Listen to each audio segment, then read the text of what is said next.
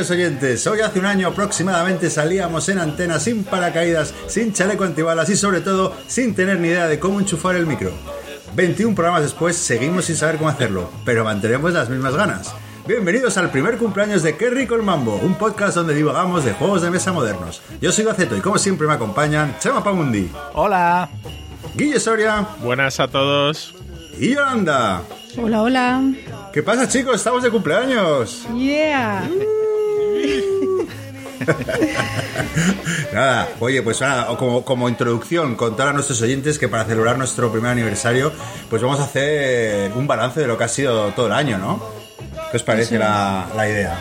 Bien, bien, bien. Muy original, sobre todo. Es una cosa que no se ha hecho nunca. Bueno, entonces sí, para, para resumir un poco, haremos eso, un repaso de cómo lo hemos vivido, qué nos ha sorprendido, qué nos ha gustado, qué no. Y, y bueno, en el segundo bloque, pues sí que haremos nuestro top 5 de decepciones, que ha costado, parece ser, y top 5 de nuestros juegos favoritos del año. Así que no sé, sin, sin más dilación, bueno, antes, antes de entrar en materia, hay alguna cosita que, que quería comentar, como por ejemplo, eh, eh, Chema, cuéntanos, eh, eh, pe- pa- papi, na- pa- papi, nazi, ¿cómo era? Nazi paper. Ahí está, Nazi, Nazi Papers. Papi Nathers. Papitor. Que me he meado de la risa con una carta que ponía que, que no sabía que Hitler era nazi. Sí, sí. Sí, no, nada, que hoy he puesto un tuit diciéndole a la gente, bueno, ya está listo esto, ¿cómo queréis que lo, cómo queréis que lo, que lo distribuya? Que sé qué hago. Y la gente ha dicho que si una página en Itchy, que sí, que lo suba a Drive, etcétera. Y entonces he mostrado tres o cuatro cartas de ejemplo. Y nada, es que hay dos o tres chistes en el juego que están, hay dos o tres chistes que están sacados directamente de un relato de Woody Allen, que es un relato sobre las memorias del barbero de Hitler. Entonces hay un momento que, que el tío va explicando pues que se relacionaba con toda la cúpula nazi porque los iba afeitando a todos y entonces se enteraba de las cosas. Y hay un momento que dice, dice como me como declaré en los juicios de Nuremberg, yo no sabía que Hitler era nazi, pensaba que trabajaba para el departamento de correos. y me parece un chiste buenísimo. Entonces hay, hay dos o tres chistes en las cartas que son directamente sacados de ese relato. Oye, pero la noticia no es esa, la noticia es que has dicho que hay interés en que en imprimirlo físicamente. es que, me lo ha pedido me lo ha pedido tanta gente que, que al final habrá que hacer algo. Y que vas a hacer un No tengo, no, no tengo ni idea. De hecho, tengo que hablar contigo a ver si tú te animas a hacer algo y si no, no sé. Ya, yo estoy abierto a todo tipo de ofertas. Pero, de alguna manera, como que esto del Nazi Paper es una chorrada que nació aquí en el Mambo, pues yo te quería comentar a ti a ver si hacemos algo directamente con el asunto, pero ya, ya lo hablaremos. En todo caso, es que me- mucha gente me ha dicho que quiere, que quiere una versión en físico del juego, porque supongo que todavía da mucha pereza lo de hacerte print and play, sobre todo un juego con tantas cartas y tal. Entonces a mí yo, yo lo que me digan, yo me debo a mi bueno. público. Como la pantoja. Exacto. Muy bien. Bueno, oye, y antes de entrar en materia, ¿veis que últimas compras impulsivas? eh, que, que- que- no sé, que, que os vais- que habéis pillado a los reyes? Contar un poquito ahí. ¿O no habéis comprado nada? Pues Yo mira, he tenido tanto trabajo últimamente que ni tiempo para mirar, o sea, eso que me he ahorrado, ¿sabes? O sea, llevo desde el último programa, yo creo que no he comprado nada. Bueno, bien, bien, ahí contención. Yo, tú- yo mientras hablamos estoy enfundando las cartas del juego de Aliens, que me llegó por fin. Creo que a Guille también y él ha jugado Sí. incluso. Sí, eh, sí, sí. A mí me llegaron más que comprar, me llegó el Aliens y luego me llegó el Dice, Dice Throne Adventures. Ah, a mí también. Así que, y nada, los estuve probando los dos el sábado. De todas maneras, yo es que del, del Dice Throne me cogí solo la, la caja original. No me cogí ni la segunda temporada ni el Adventures, porque no me acaba de fiar. Entonces ya nos explicarás qué tal está. Bueno, a mí me pareció divertido porque lo convierte en cooperativo, realmente te casa a tirar y además eh, tiene una mecánica curiosa que es eh, solo haces una ronda de dados, cuando es tu turno haces una por ti, una por el que te estés enfrentando y va el siguiente jugador para que sea más dinámico. Entonces, y eso te es una vueltecilla de tuerca al Dice que es un uno contra uno, entonces lo convierte en cooperativo. Muy bien. Yo me he comprado el D-Day Dice, eh, Ah. que, que, que me he estado leyendo en las reglas y estoy con un hype. eh, o sea, qué pintón tiene. Sí. Ya me habéis hypeado, pero. Es pero una estoy- fiesta, ya verás. Pero la verdad que, que, que, que buena idea, no sé, me ha parecido muy, muy original, muy divertido. Bueno, yo me he estado comprando un montón de... Me he comprado el Black Sonata, me he comprado el, el Wild Space... O sea, tenía una lista de juegos recomendados por vosotros y he ido haciendo check-in. Porque en Barcelona ha pasado una cosa... eh, y es que el, el ayuntamiento hizo un, un, un bono cultura que es un para promover la, que la gente se comprara material cultural durante Navidades, que era un, es un bono que le compras al ayuntamiento por valor de 30 euros y te dan 40 euros de compra. Y entonces, claro, en teoría solo es para comprar libros y tal, pero bueno, ¿sabes? Eh, pasa, Ahí pasa. entra todo. Echa la ley, echa la trampa. ¿Sabes? En plan, me compro un libro y con la diferencia me compro este juego. Me En compro un TVO ¿no? y... Que venden libros y juegos. Claro, no en las tiendas donde hacer venden ahí. libros, juegos y tal, pues haces un pupurri con el vale y, y entonces, claro, era, habría que aprovecharlo porque aparte se acaba el 31 de, de diciembre. Y bueno, yo- unos amigos y yo nos hemos vuelto locos comprando vales de cultura. Y, y aparte, claro, como son vales de, de 30 euros, que en realidad son 40, pues era te me acababa comprando jueguitos pequeños. Entonces eso, el Black Sonata, el Wild Space, el King is Dead, cosas que tenía pendientes. Muy bien. Eh, muy buena la iniciativa también. Eh, y por cierto, no sé si habéis visto que bueno, ha salido publicado hoy la, los beneficios de Kickstarter eh, de este año y han recaudado en juegos de mesa 230 millones de euros, que supone 30 millones de más. El año pasado casi rondaba los 200 y este año 230. Que bueno, puede ser un indicador, un indicador ¿no? de, de la salud de la afición, ¿no? ¿no? No sé cómo lo veis. Sí, sí, sí. Bueno, hace tiempo que ya se comenta que es, es como uno, uno de los de los nichos que más dinero recauda en, El en que más. Kickstarter, ¿no? eh, creo, creo que es el que más. Además, bastante más que videojuegos, por ejemplo. Bueno, ese otro. Sí. eh, Guille, ¿tú qué opinas? Bueno, eh, a ver, no sé, ahora además le sale competencia con GameFound, con su I- ISS Vanguard y eh, no sé, yo creo igualmente sería interesante que hubieran sacado la lo hubieran repartido por el año, porque yo creo que el año o empezó muy fuerte al principio del confinamiento, pero yo creo que la gente se está cansando un poco de, de los Demasiado. Kickstarter.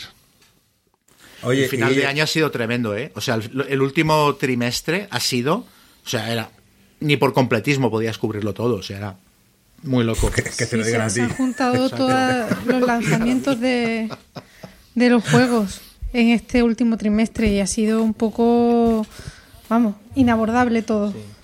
Oye, Guille, para, para los oyentes que no sepan muy bien lo que es lo que has comentado del GameFound, si lo puedes explicar un poquito. Vale, pues a ver, GameFound eh, es una plataforma que creó Awaken Realms. Awaken Realms se ha hecho famosa con varios Kickstarter muy exitosos, como el del Nemesis, el Lord of Hellas.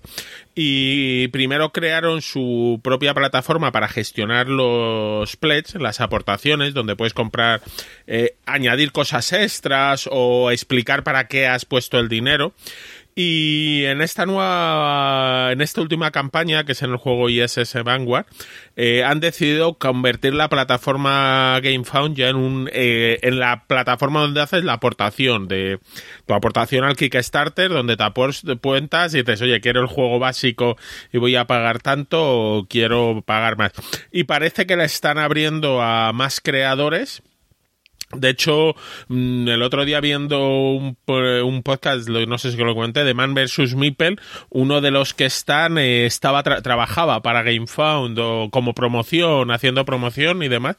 Entonces, bueno, a ver cómo funciona. Se supone que tiene más, que es más user friendly para o, o que se meten mejor las cosas porque Kickstarter la verdad es que te dejaba meter, tú hacías unos pledges cerrados y luego te deja meter el dinero que quieras pero no- al parecer eso no es tan intuitivo para la gente, sino que la gente prefiere pinchar sobre cada cosa, que ahí a lo mejor Berkami lo hace mejor.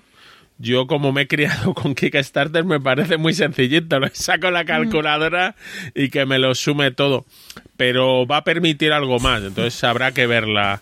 Tampoco he hecho Sí. mucho curioso, pero bueno, ahora mismo pues oye, hablas de mi... Pero o sea, la, la plataforma se sacará su tajada igualmente, ¿no? O sea, Sí, cobrará- pero hablan que se saca algo menos de tajada normalmente en Kickstarter se habla que se viene a llevar un 5% Kickstarter y un 5% el gestor de pagos. El que, que ahora no sé si es Stripe, antes era, bueno, el gestor. Entonces como un 10%. Estos supongo que se sacarán algo menos y aparte eso están diciendo como muy enfocada a juegos de tablero, muy más cómoda. Pero a cambio es verdad. De todas maneras, es que esta plataforma, eh, GameFound, es de Awaken Realms, ¿no? Sí, sí, sí, sí, ellos lo han Claro, creado, es que- pero... O sea, por mucho que cobren, o sea, todo se queda en casa al final. O sea, es que el dinero extra que van a ingresar solo por el hecho de no tener que pagar a Kickstarter, sino que dárselo a ellos, es que es negocio redondo. Claro, pero tienen que ver, y parece que con el ISS Vanguard, que es muy esperado y ellos tienen mucho renombre, sí funciona, pero Kickstarter es un escaparate, te da mucha publicidad. Entonces, si ellos no logran eso, pues a lo mejor otras compañías dicen que no les compensa, aunque les cobren un 2% menos. Es Sí. como WhatsApp y Telegram. Al final, a lo mejor Telegram es mejor, pero como todo el mundo está en WhatsApp, Sí. terminas utilizándolo. Pues con las plataformas estas lo mismo. Kickstarter te da visibilidad y que todo el mundo vea tu juego y, y- y a- y, ¿sabes? Es que es una plataforma donde la gente va y te reconoce y te ve. Pero en esta de en esta nueva, bueno, veremos, ¿no? Pero bueno, con el pelotazo este del ISS Vanguard, igual a la gente le empieza a sonar muy pronto. De todas maneras, a mí me parece una de las noticias del año, ¿eh? ya entrando un poquito en el tema del 2020, porque no solo ha pasado esto, ha pasado lo de HeroQuest, que Hasbro monta su propia plataforma, lo vende en preventa, pasa por completo de Kickstarter, o sea que hay una conciencia en el sector de que, de que se le debe hacer competencia y que hay maneras de hacerle competencia a Kickstarter y el año que viene puede ser divertido. ¿eh? Si, la, si las iniciativas funcionan y varias editoriales grandes se dan cuenta, que no venga luego Cool Mini or Not y diga, bueno, nosotros también, ¿sabes? Sí, pero si se atomiza al final luego es complicado. La gente mm, puede que atomizarse mucho implique que acabe todo el mundo ¿eh? perdiendo ventas y eso y los no tan conocidos aún más. Bueno, lo que parece claro es que pa- parece que está evolucionando ¿no? la, la afición y, y, bueno, veremos dónde nos lleva. Y ya, bueno, ya que hemos entrado en Vereda, pues un poco contar, vámonos con el primer bloque del programa, ¿no? Donde vamos a analizar un poco lo que ha sido este 2020. Y bueno, quería empezar preguntándoos, aparte de las noticias, que ahora que si queréis entramos, un poco cómo valoráis personalmente vuestro año lúdico, ¿no? Cómo, no sé, sabéis evolucionado, involucionado, no sé, es, es una radiografía de vuestro, vuestro añito.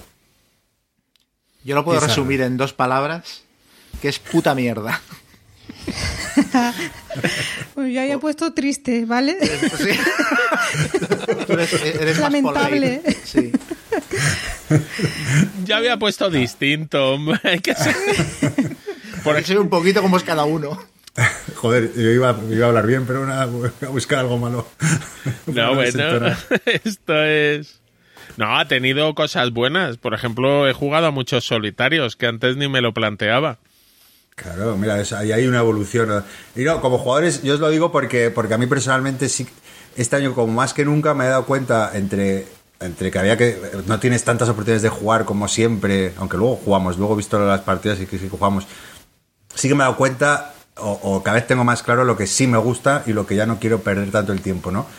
Sigo perdiendo el tiempo porque pruebo mucha mierda y mucha cosa y tal, pero bueno, conscientemente ya sé, tengo muy Te claro lo que centrando, ¿no? me voy centrando, ¿no? Como que sé que este juego lo quiero probar o lo quiero comprar y hay otros que me da un poco más igual, que si lo pruebo, lo pruebo y, y si no, pues no, no pasa nada. Sí, Y- eso es cierto. Eso, sí- eso yo estoy de acuerdo. O sea, el, el hecho de tener que optimizar el tiempo lúdico del que disponías Eso, eso me refiero. ha hecho que a mí se me han pasado muchas puñetas. De hecho, hoy me he vendido como 15 o 20 juegos que los he llevado a Gigamesh y eran en muchos casos eran juegos que hasta ahora eran en plan lo aguanto, lo aguanto, lo aguanto, pero que este año ha sido en plan es que no lo vas a volver a jugar porque porque tienes que aprovechar el tiempo, hay muchas cosas por delante, fuera. ¿Sabes? Y creo que el 2020 sí que nos ha, nos ha pegado un meneo en ese sentido, un poquito a todos. Total, yo el otro día estuve mirando los juegos que había comprado y vendido y he vendido más juegos que he comprado y he comprado muchísimo. Y, y sí, y nada, en mi caso igual, o sea, un montón de juegos en solitario, de partidas en solitario, también en pareja y para de contar, o sea, mm, así en grupo muy poquito al principio del año en las bellotas, sobre todo, Y luego, bueno, en el club y tal, lo que pasa es claro, los, los clubes los, los cerraron y se acabó la fiesta. Y... O sea, Joel, eres, eres una afortunada, eres de las pocas personas que ha podido vivir una convivencia. Sí, totalmente, Sí. totalmente. Eso, eso sí que lo puedo decir. Claro. Y, y nada, y luego otra cosa que también me he fijado mu- viendo las partidas y tal, que este juego, este año he jugado eh, alguna que otra campaña, que yo era muy, o sea, muy poco de campañas y, y si empezaba alguna la dejaba mm, sin terminar. Y este año he terminado unas cuantas campañas. ¿Cuál es del Arkham, no? Y No, eh, pues por ahí la tenía apuntada. Mira, el, el Undaunted Normandy jugamos los 12 escenarios, Carlos y yo. El Robinson Crusoe, la expansión del viaje del Beagle, también la terminé. Eh, la del Marvel, bueno, que esa es cortita, pero bueno, también está ahí. Y alguna que otra había, no, no recuerdo, pero... oye, ¿qué, así- se, siente, qué se siente? Uf. pues la verdad es que está guay. O sea, porque no sé a vosotros, pero yo cuando dejo una campaña a medias me siento hasta mal, ¿sabes? De decir, joder. Bueno, y, y- bueno, ya contaré luego más cosas, pero, pero ha estado chulo. Bueno, de hecho, todo lo contrario. O sea, yo me he dado cuenta de que me interesa más jugar juegos de lo pruebo, lo saco a mesa, es fácil, hago las partidas que sean, pero luego lo guardo y no tengo una obligación adquirida, que juegos de campaña eh, que sí que me generaban esa, esa obligación adquirida, porque mi manera de jugar este año ha sido muy errática. Y aparte es que yo juegos de campaña, claro, o sea, yo tengo una campaña de rol de la llamada de Tulu, que la hemos tenido que dejar colgada desde que empezó la pandemia, hace un año que no la jugamos prácticamente, y y me sabe muy mal porque eh, llevábamos un año y medio dos jugando, habíamos pasado el ecuador de la campaña y ahora cuando retomemos, cuando podamos retomar, costará pillar el pillar otra vez el, el ritmo de juego, la gente se habrá olvidado de las subtramas, yo tendré que volverme a leer las doscientas y pico páginas y luego aparte eh, Kingdom Death Monster había vuelto a empezar otra campaña, llevo seis o siete campañas empezadas de Kingdom Death Monster y aparte siempre se me mueren en el mismo sitio. O sea, matamos al puñetero Butcher, que es uno de los, de los malos que te salen, y es, ah, qué guay, a ver qué hay después del Butcher. Y nunca lo veo, porque siempre se me quedan colgadas ahí las campañas. Y este año, otra vez. Entonces, a mí, los juegos de campaña ha sido un poco, bueno, voy a ser más selectivo. O sea, con el Jaws of the Lion me lo estoy pasando bien, el Kingdom Death Monster lo tengo ahí aparcado, pero luego ha habido muchos Kickstarters de campaña de 50 escenarios y no me interesaba el juego. Prefería cosas de, venga, sale a la mesa rápido, lo juego y lo guardo.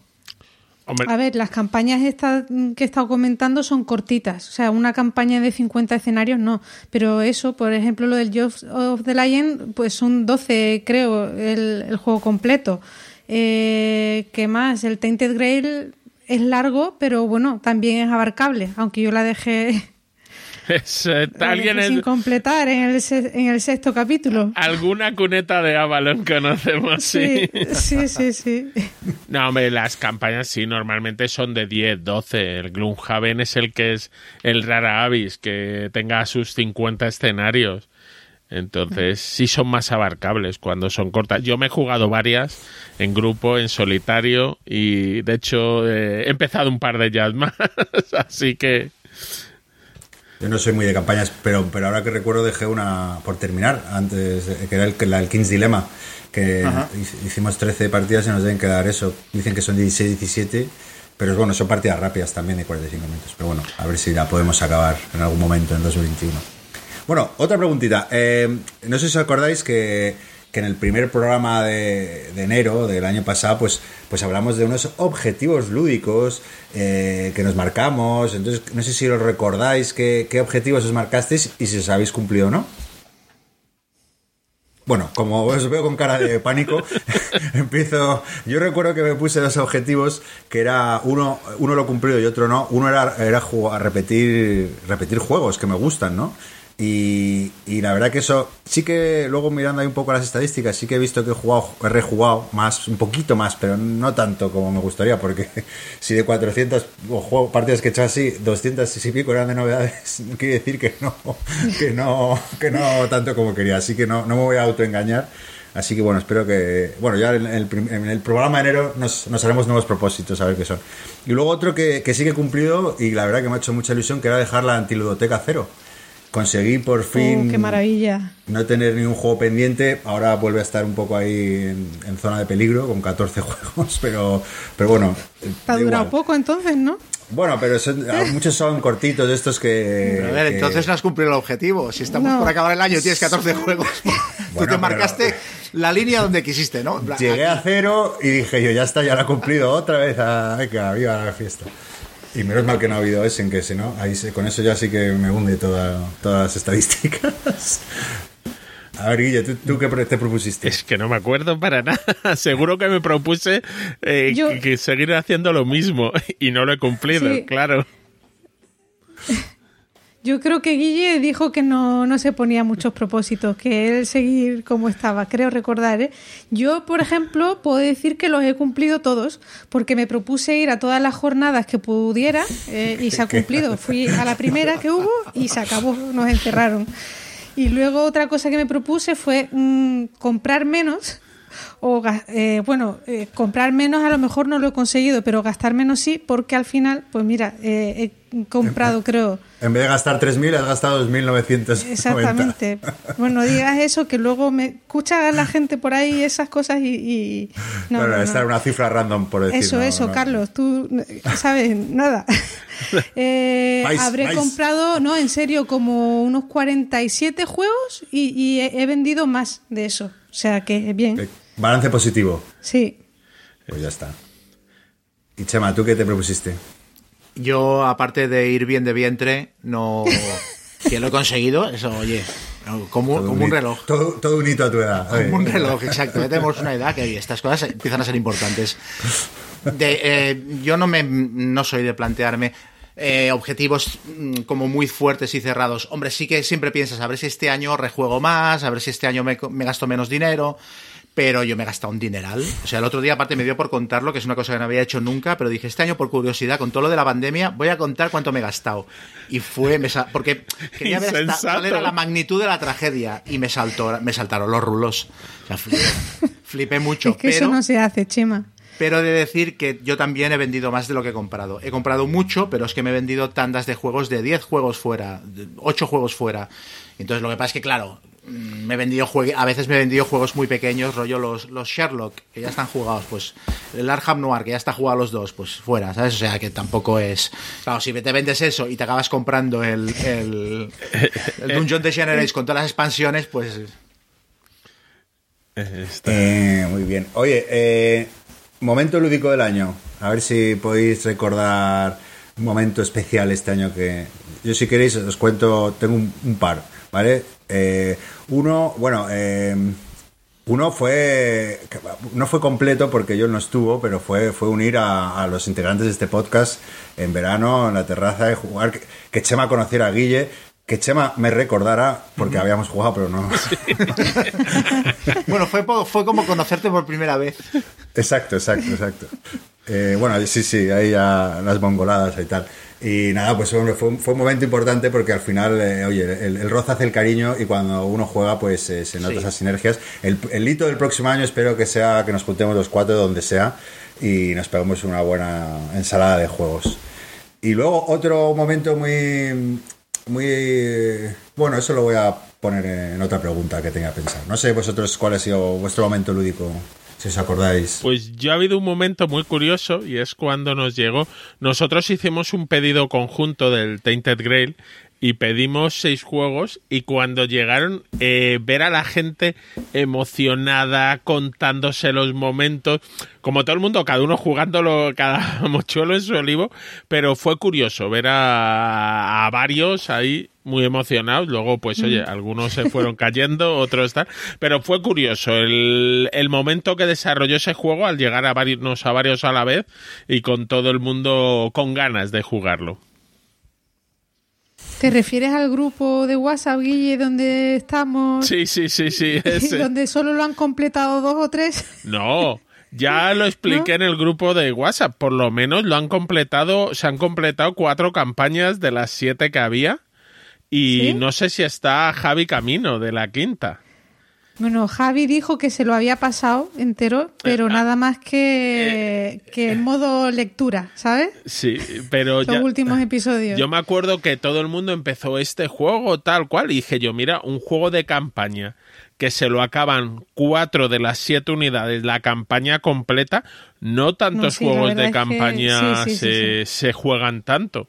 Y ese, oye, nos cogió con ganas o... Entonces es- fue un momento bonito, lúdico. Qué bien, qué bonito. Venga, Chema, Yol. cu- Yo, mm, yo el de las bellotas, o sea, porque es que tampoco otro momento no, no he tenido jugar- grandes, grandes Jugar con momentos. Carlos no te da grandes momentos, solo que... Sí, joder, pero tú sabes, está en casa y lo veo todos los días, ¿vale? Pero el, el tema este de las bellotas, de coger el coche, irte para allá y, y conocer, o sea, me fui totalmente a la aventura sin saber un poco nada de lo que me iba a encontrar allí. Y en el último momento sí que encontré un grupo de Cádiz que también iba y tal, y, pero, pero en principio me lancé.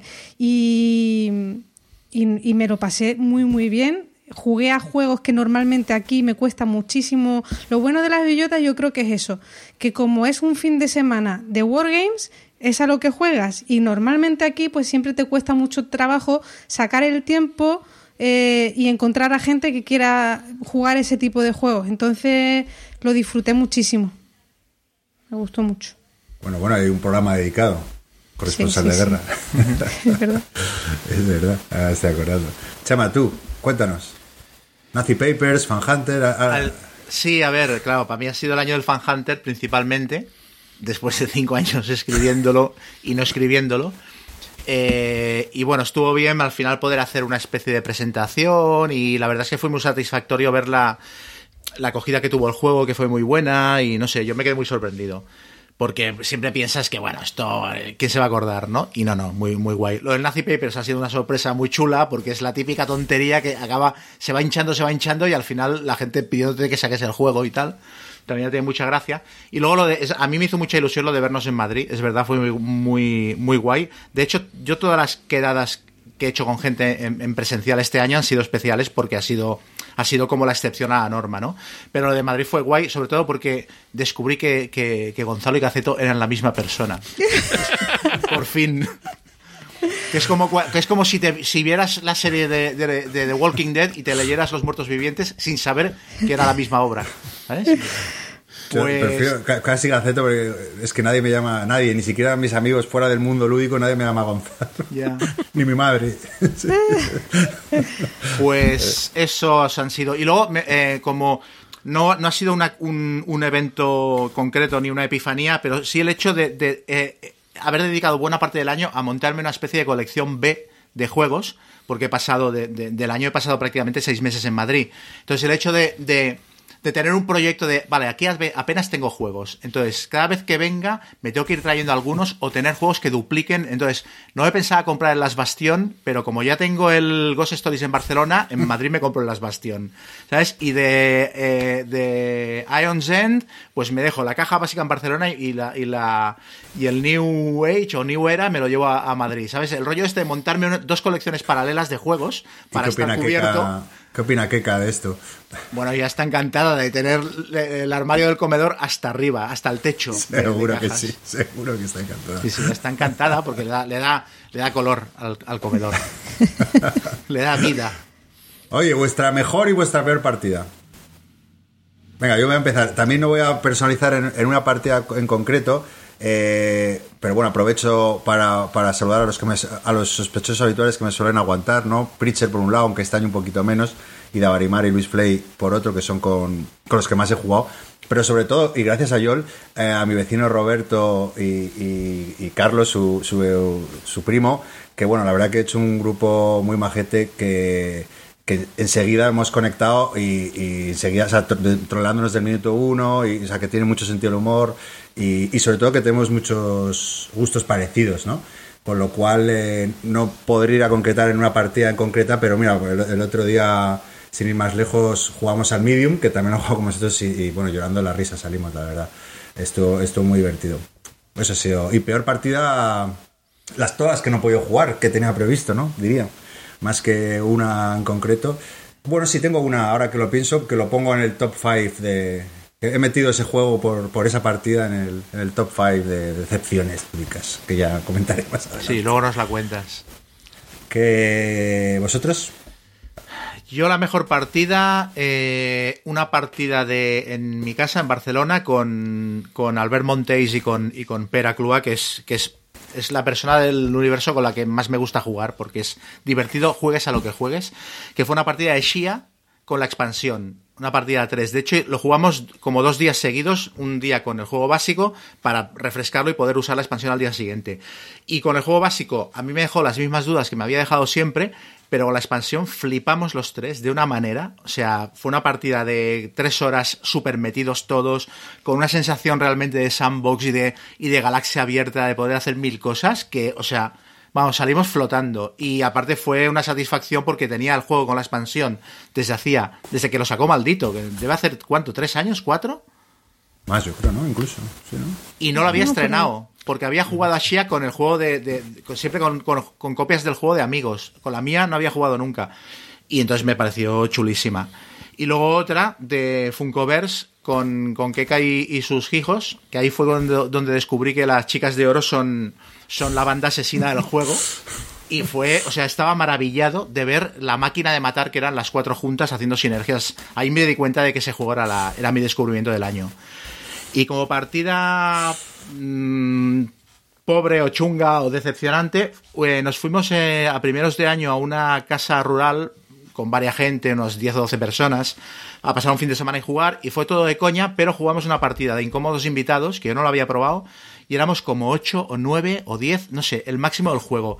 Y me pareció insufrible, o sea, me pareció inmanejable, súper aleatorio, en una esquina de la mesa no te enterabas de lo que estaban haciendo los otros, era imposible sacar conclusiones y fue como súper azaroso y no, bueno, a mí, de hecho a mí me mató el juego, me habían hablado muy bien y salí de allí pensando, bueno, esto es algo que no me voy a comprar. Está muy bien, ¿eh? Pero bueno, sí, a 8 y 10. y nueve Hostia, tío, era, era- es que ya te digo, era ingobernable. Sí, tiene pinta de ser duro, sí. Sí, el downtime es entretenido, supongo. Sí. Guille, ¿tú qué, qué- qué recuerdas de esta? Yo, como partidas que me han gustado mucho, y son varias, ha sido quizás por las circunstancias, todos los Marvel Champions que me he jugado con los amigos, haciendo una videollamada y cada uno con el mazo en su casa, que he jugado con tres o cuatro amigos distintos, y la verdad porque ha sido muy curioso, porque podías jugar al juego, a la vez comentabas, y no era estar con la gente, pero era muy similar la sensación. Tú jugabas a tu juego físico, tú barajabas, tú movías todos los toques y veías a tu amigo y, eh, oye, era, bueno, era similar en cierta manera a reírse, a reunirse. Entonces, esas me han gustado mucho. Y la verdad es que peor partida no estoy intentando mirar y no, no recuerdo alguna muy mala, ¿eh? No. Ha habido algún juego que, bueno, me ha podido decepcionar, algo más, que luego comentaremos, pero tampoco recuerdo nada malo. Quizás lo que dices nada tú, el no haber podido jugar en alguna convención este año. Eso es, sí, eso se echa de menos. ¿Y yo, eh, tengo muy muy buen recuerdo de la partida que organizamos online al Here Stand. la experiencia de los días previos de cada uno, el bando que llevaba, tú, el vídeo que mandaste, el Ah, sí, sí, sí, sí, es verdad, es verdad. Ya, ya ni te acordabas, ¿eh? No, no, no, no me acordaba por el Brutal. final, pero tienes razón que fue brutal. Cuéntalo, cuéntalo, Mira, es verdad. Gonzalo eh, llevaba a los protestantes ¿eh? y, y nos mandó un vídeo la noche antes, a las 12 de la noche, colgando las 95 tesis en la puerta de la iglesia de al lado de su casa. Y Iba estábamos porque era como, digo yo, como me vea la policía aquí y uno pegando posit en la iglesia. Sí, eh. Fue brutal y, y estuvimos unos días preparándolo todo y cada uno llevaba eso, pues su bando y, y ya se iban como tramando cosas por los diferentes canales de WhatsApp y tal. Y fue muy guay. Lo que pasa es que al final, bueno, la partida ni la terminamos porque, bueno, mm, Se paró y luego eh, Se tocó paró. en pleno, ¿no? En pleno Sí. confina- confinamiento. Bueno, porque ahí hubiera más tiempo. No, era yo creo cuando se abrían la se abrió el desconfinamiento, ¿no? Entonces era como que ya cada uno viva la vida y ya sí, cada sí, uno no sí, tenía ya- algunos llevaban las reglas un poco... Sí, no sé, si es que es que Esa- Y no, pero... amarillo, si es que no, no- Es más amarillo, es que es un desastre, tío. Esa época fue complicada, ¿eh? La de cuando se abrió un poquito el grifo, porque yo me di cuenta de que al, al final no podía quedar igualmente con la gente y las pocas iniciativas que había montado online, en plan jugar a rol, no sé qué, dejamos de hacerlas porque había la sensación de que, bueno, ya puedes hacer cosas. Y acabé jugando menos en ese periodo de lo que había jugado durante el confinamiento. Antes, sí, sí. Sí, sí. No, luego esa. Yo, no, perdona, para que esa, esa partida fue genial, es verdad. Luego yo no, no me conseguí enganchar al juego, pero porque tuve la mala suerte de ser protestante, que yo creo que es el rol más aburrido de primeras, ¿no? Sí, y sobre sí, todo sí, que os al veía, principio de la partida sí. os veía negociar y yo, ¿pero qué es esto? Esto es como Tú cuando querías, vas a. o sea, eras como un Claro. niño chico que enfadado diciendo que yo quiero negociar. Y no podía negociar porque no tenía nada con lo que negociar, era, era muy duro. Eso me da pena, me da pena no haber tenido más paciencia y no haber hecho mis deberes de leerme Lo mejor las retomaremos, seguro. Porque tiene muy buena pinta, pero sí, hay que, ojalá pueda darle la oportunidad. Perdona, te he interrumpido. No, nada, y luego, eh, sobre todo, el Star Wars Rebellion eh, fue también, bueno, jugamos como tres partidas seguidas y nos ambientamos mucho porque nos pusimos la saga completa, me puse a pintar las minis eh, de otro juego de Star Wars, pero bueno, que lo vivimos mucho. Al final eh, fueron partidas bastante guays y con la banda sonora de fondo y todo. Y luego así decepcionante eh, fue la- una partida, es que no se me ocurrió otra cosa, que, bueno, que mucha gente lo hizo, retomar eh, la, la campaña del Pandemic Season 1, o sea, de la primera temporada. Y Rollo vamos, temático, ¿no? Ahí para- Sí, pero era como, o sea, te, te cortaba el rollo, much- o sea, o, o por lo menos a mí me, me pasó. Empecé a jugarlo y entre que no recordaba muchas reglas que ya habían ido surgiendo durante la campaña y, y tal.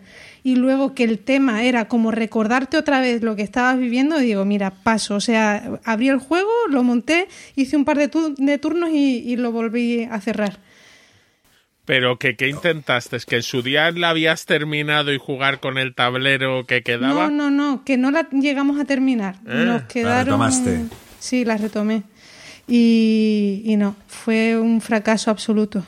Por cierto, están hablando muy bien del nuevo Pandemic. No sé si Sí. es Season 0, ¿no? O- Sí, el Season 0. Yo también empecé una campaña del Season 0. Y te está gustando, ¿no? Creo que sí, está, está me, gustando me ha parecido chulo. Mete alguna cosa, a ver, es Pandemic, es lo mismo, pero por ahora está bien. A mí me, me- me ha parecido... Le dan unas vueltas de tuerca para seguir haciendo lo mismo, pero de otra manera, que la verdad es que está entretenido. Te choca un poco el, pue- el precio cuando recuerdas lo que pagamos por el- la primera season, pero porque esta vale 80 euros, pero por lo demás...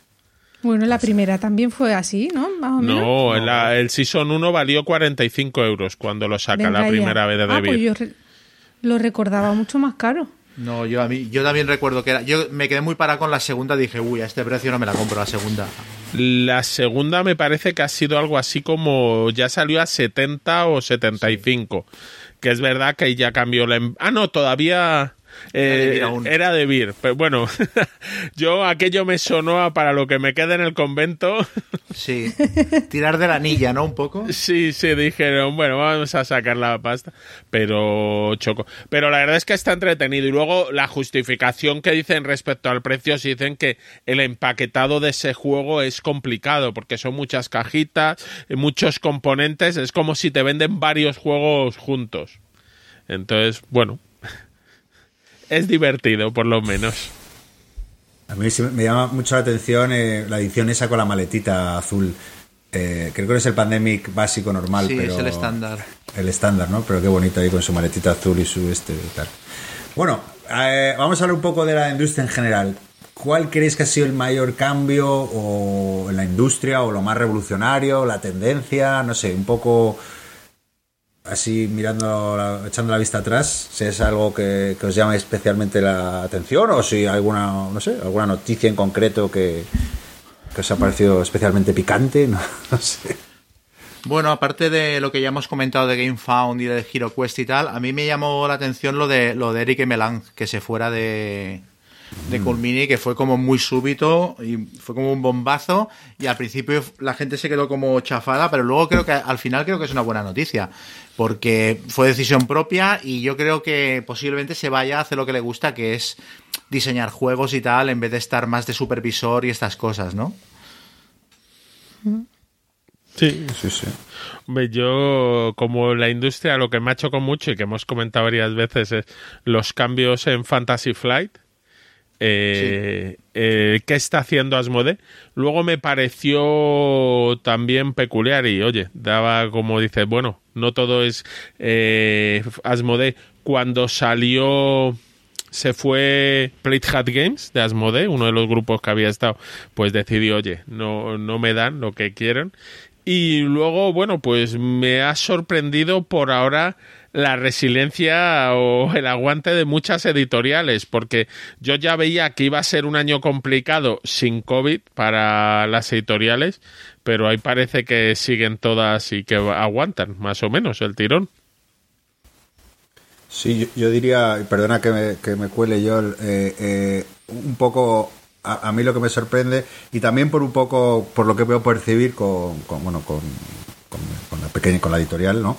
Eh, es, es, la, es, la, salud ¿no? de, de, las editoriales españolas y, y, lo difícil que está, por ejemplo, co, co, comprar una licencia ¿eh? fuera, porque o sea, llegas, no, no, hay siete delante, o, o, sea, lo cual no es un signo de que, de que, de que está creciendo muchísimo el país. Yo, eh, que, bueno, se ve también un poco, ¿no? A nivel de, de redes y demás, ¿no? Que, que, la cantidad de divulgadores o la cantidad de gente que yo que sé, que, que, que también que, que, escucha, que lee, que demás, no sé, yo percibo como que hay mu mucha, mucha, mucha más gente, ¿no? Cada vez más, eh, yo sé, el otro día me, me escribe gente, una, una, un amigo de la uni, oye, tío, es que esto, eh, o sea, gente que en, su vida tenía pensado a lo mejor o, que no pasa el Monopoly, pero me dijo, oye, da una lista detallada de juegos y tal que está mirando, he visto este y otro, pero no estoy convencido y que bueno, ¿no? Que, que, que indica que, que, la, que la industria está en buena salud. Sí, vosotros que tenéis más contacto con las tiendas, eh,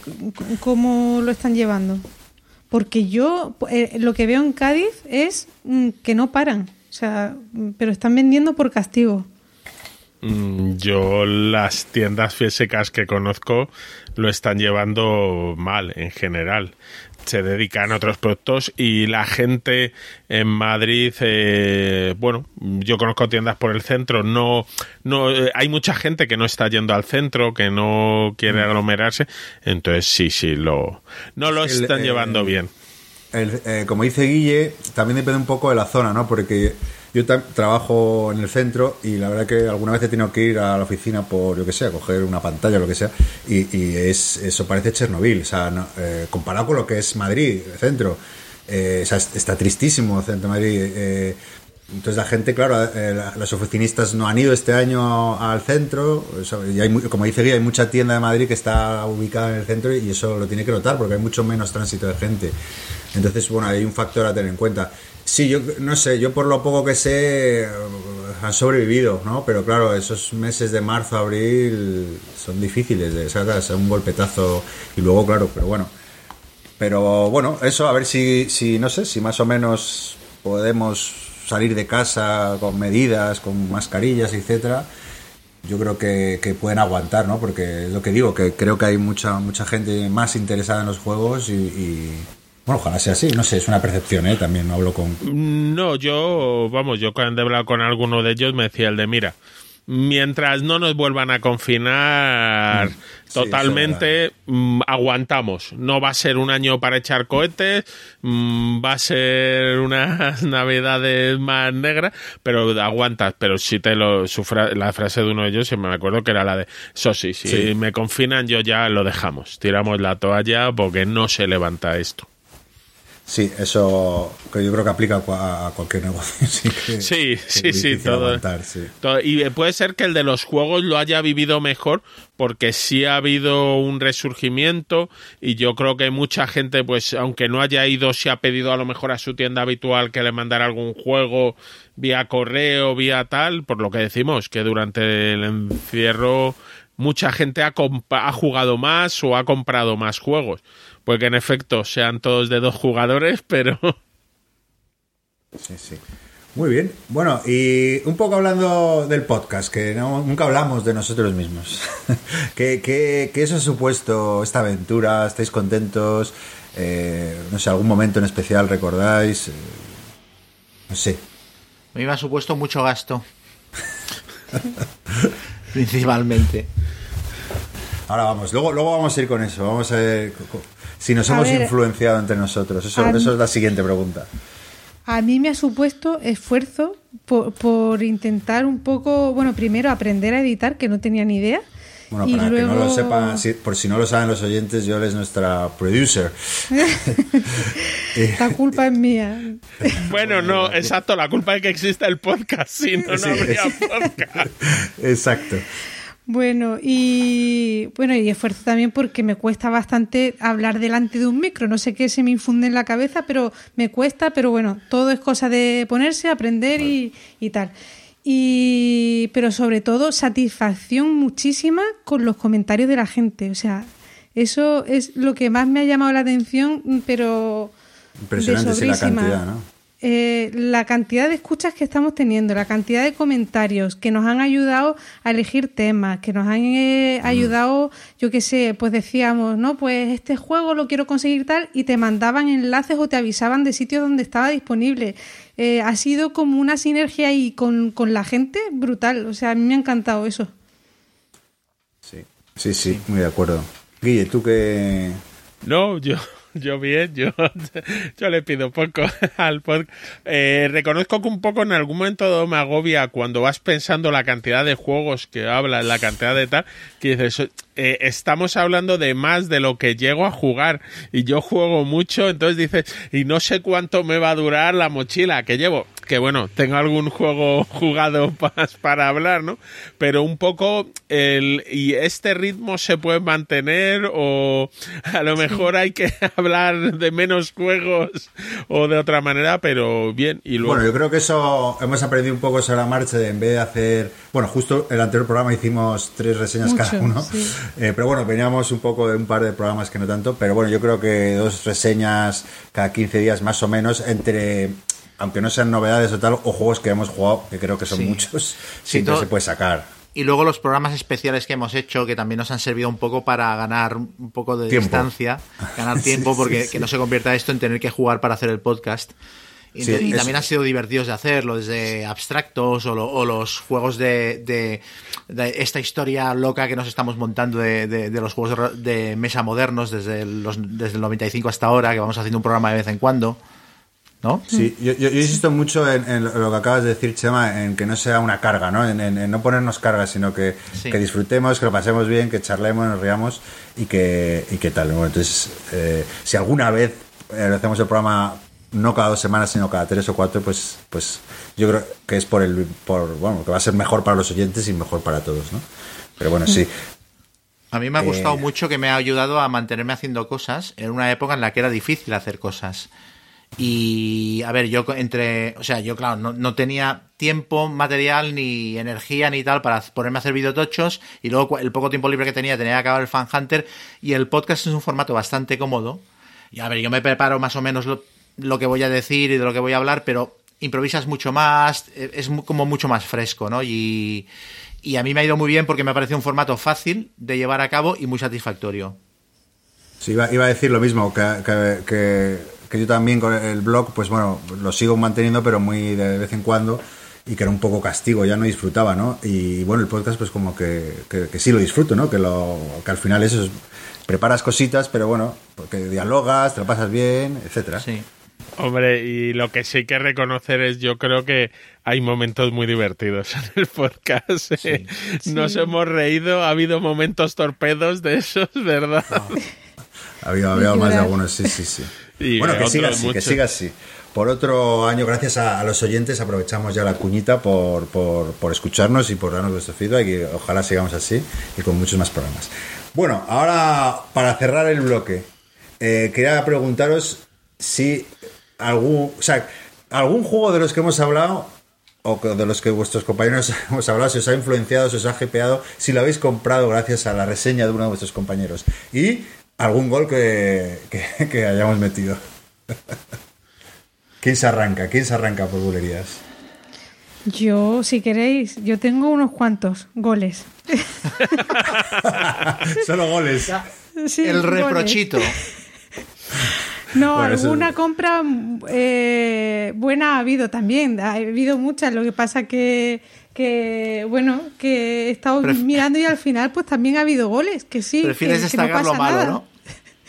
Exacto. tu línea. Mira, me compré el Pablo House y lo vendí a, a la partida siguiente, tío. Pero estás loca, Yol. Se acabó, se acabó. Cierra, corta. No, no, no, no, en serio. eh, eh, un juego que, que estaba bien, pero que no sé, lo vi como muy defender la torre, muy, muy sosete así y tal, pero, pero, pero ya está, que no pasa nada, Gonzalo. Si... Nadie es Remonta. bueno, Chema, a ver, el juego ese de, de reinos de papel. que lo vendí Tiene para, todo- tiene- tiene para Ahí te la colé bien, ¿eh? Pero oye, pero ¿Cómo ¿cuánto me la te costó? colaste? ¿Cuánto No, sí, la verdad es que salió económico. Este era más barato, por lo menos. Bueno, y además fue un, un- un castigo porque me lo compré de segunda mano, luego le faltaba no sé qué, tuve que devolverlo, luego me lo compré nuevo.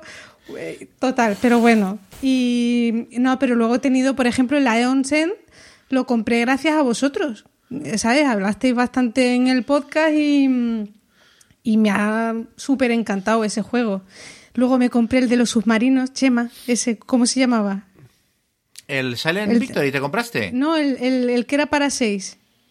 Ah, el Capitán Sonar. Exactamente, y, y- y nos encerraron a la semana siguiente y no lo pude probar.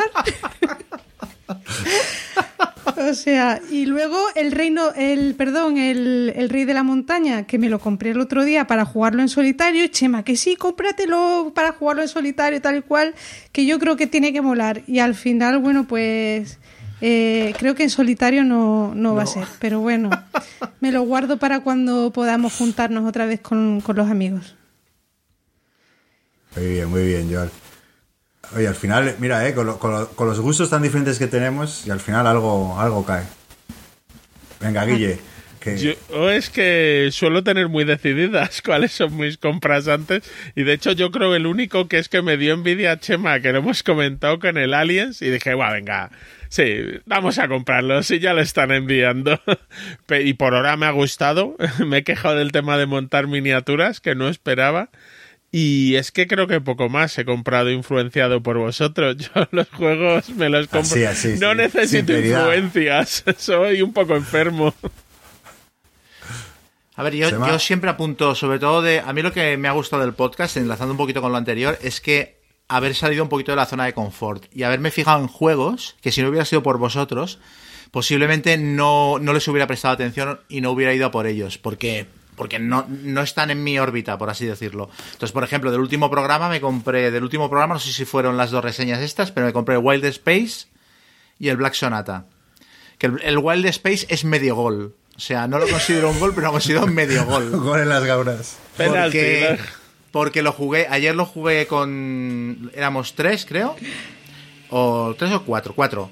Y, y me pareció bien, pero lo jugué en solitario y me pareció que es un guirigay de cojones en solitario. O sea, me lo pasé bien con las combos, pero claro, el motor, o sea, el, el bot va haciendo sus mierdas y no tienes conciencia exactamente de lo que va haciendo, a menos que te pongas cada turno a contar las cartas que has sacado para ver cuántos puntos lleva, ¿no? Ostras. Por lo cual me pareció un- en solitario mejorable como experiencia. Pues Pero yo bueno, por ejemplo, pensaba para- que ibas a decir que como lo jugaste con tres o cuatro, se te había hecho demasiado pesado. ¿Qué va? Con tres o cuatro me gustó, me pareció chulo. O sea, yo estaba Pues en plan. a mí lo todo compré- lo contrario. Hostia, o sea, me gusta, lo disfruto muchísimo más en solitario que con más gente. Yo lo jugué en juego. solitario la noche anterior y pensé, hoy he ido a Gigamesh y me lo he comprado, mañana me- voy a vendérmelo. Y, y entonces lo sacamos, en plan, va, van. Vinieron a, a ju- a jugar partidas unos amigos a casa y que era en plan como la gran celebración, en plan, hemos conseguido quedar en diciembre porque ha cuadrado las fechas, ¿sabes? Todo el mundo con mascarillas y seguridades. Y digo, venga, lo saco. Y nos lo pasamos muy bien y eso me lo salvó. Pero luego, por ejemplo, quería comentar que en el programa que hicimos de abstractos, que yo mm, no es para nada, o sea, vamos, es que es- no es- tiene nada que ver conmigo, pues yo para el programa de abstractos me pillé el Dragon Castle, el Cajuna y el Santorini. O sea, ahí me, me lié la manta a la cabeza de venga, dale. Y la verdad es que, o sea, el Cajuna me pareció correcto, el Dragon Castle me pareció guay, lo que pasa es que es verdad que lo de las lo de las mm, fichas Montarlo. Tener que montarlo, ¿no? es un, es un Cristo, pero Santorini flipé. O sea, Santorini se ha convertido en, un- en- en- bueno, lo metí en el top súper contento y, y un juegazo que no hubiera descubierto de no ser, de no ser por vosotros. Qué bonito. Bueno, y, no yo- fue, y no fue una Ah, recomendación perdón. directa, o sea, fue en plan, bueno, tengo que buscar Para preparártelo. abstractos para tener un top 5. para poder hablar. Bueno, yo soy mucho mejor compañero que vosotros y sí que he pensado en, en- en juegos que me, que me habéis influenciado. Eh, juegos que no, no me habéis metido goles porque también soy muy selectivo, entonces eh, soy muy cuidadoso. Y también porque tenemos gustos muy diferentes. Pero, pero sí que hay un juego que, que- que de los que habéis hablado que me ha llamado la atención. Mira, de Guille eh, hay uno que me ha encantado que es The Adventurers, que imposible de encontrar, eso sí. Pero es un juego muy simple, familiar, pero muy, muy, muy. Mira, comparándolo con el Arnak, pero ves, eso sí que es un juego de aventuras, ¿no? Que sí que lo sientes ahí, que la bola te cae y tal. Aunque es más sencillo, igual peor juego mecánicamente, pero yo me lo pasé muy bien, me gustó mucho. Luego de Yol, el, el D-Day a Omaha Beach, que sobre todo porque yo, yo, o sea, creo, aunque Yol tiene más tolerancia que yo a reglas duras, pero tampoco exageradamente más, pero, pero, pero sí que... ¿Te lo o sea, si pillaste tú- entonces? No, no, no, pero lo, lo- lo estoy barrundando. Ah, vale, vale. lo tengo ahí todo en la entonces wishlist. puede ser un gol también. Pues no, hombre, pero ya por el tema y por el no sé, tiene una pinta estupenda, pero a sobre todo el, el- el- me refiero que el que el que el que tú ya has jugado y lo hayas podido jugar y tal, pues digo, ah, pues a lo mejor yo también soy capaz.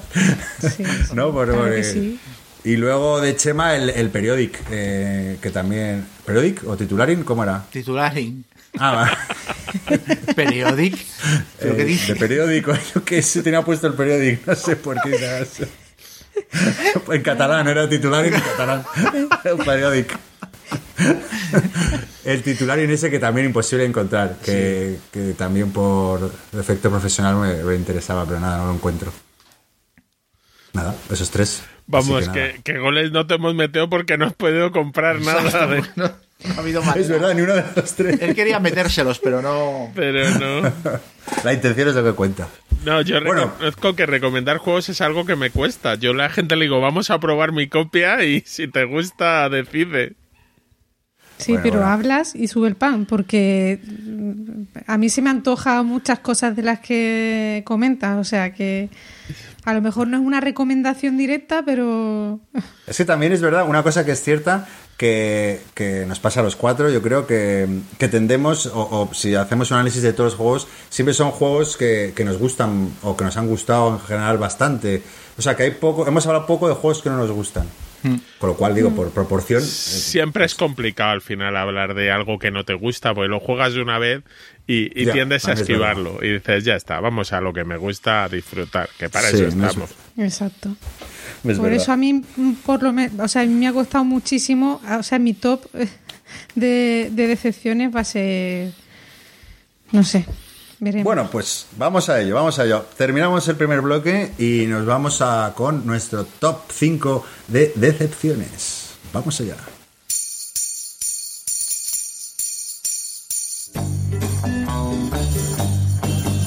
Mamacita, ¿dónde está Santa Claus? ¿Dónde está Santa Claus? And the toys that he will leave. Mamacita,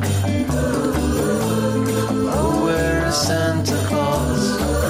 I look for him because it's Christmas Eve. I know that I should be sleeping, but maybe he's not far away. So out of the window I'm peeping.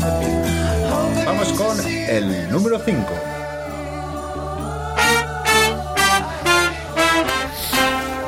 Number five. A ver, qué subidón.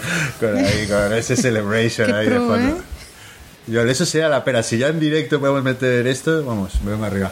Bueno, aquí se arranca con su top 5 de decepción. Venga, voy yo, que además la, ya la medio comenté el anterior capítulo, que fue el Tawan Tinsuyu.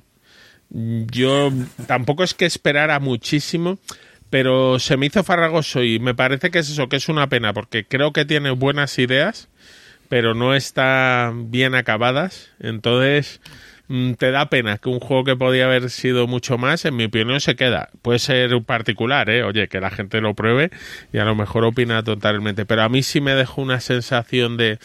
Podía haber sido mucho más y no ha llegado, no ha llegado. Muy bien, muy bien.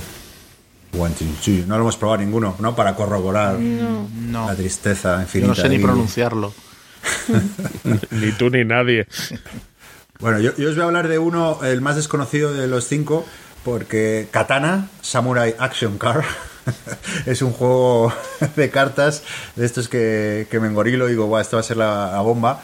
Y, y nada, un desastre terrible. Es un jueguito de cartas pequeñito, de da- darse katanazos, pero nada, súper random, todo azar y, y nada, que no, es que no hay estrategia posible. De hecho, si, si te comban las cartas, le puedes liquidar a uno en dos turnos.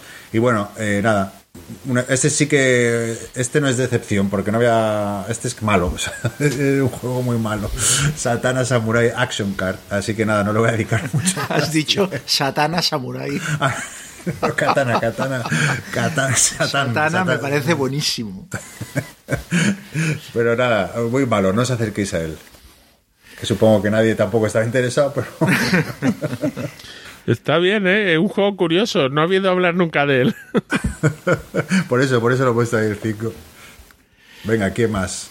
Yo mismo. Yo voy a decir, eh, claro, yo he de aclarar que de mi lista el 5 y el 4 no son malos juegos, ni el 3 diría. Son cosas que a mí personalmente me han decepcionado, no eran lo que esperaba o me esperaba más.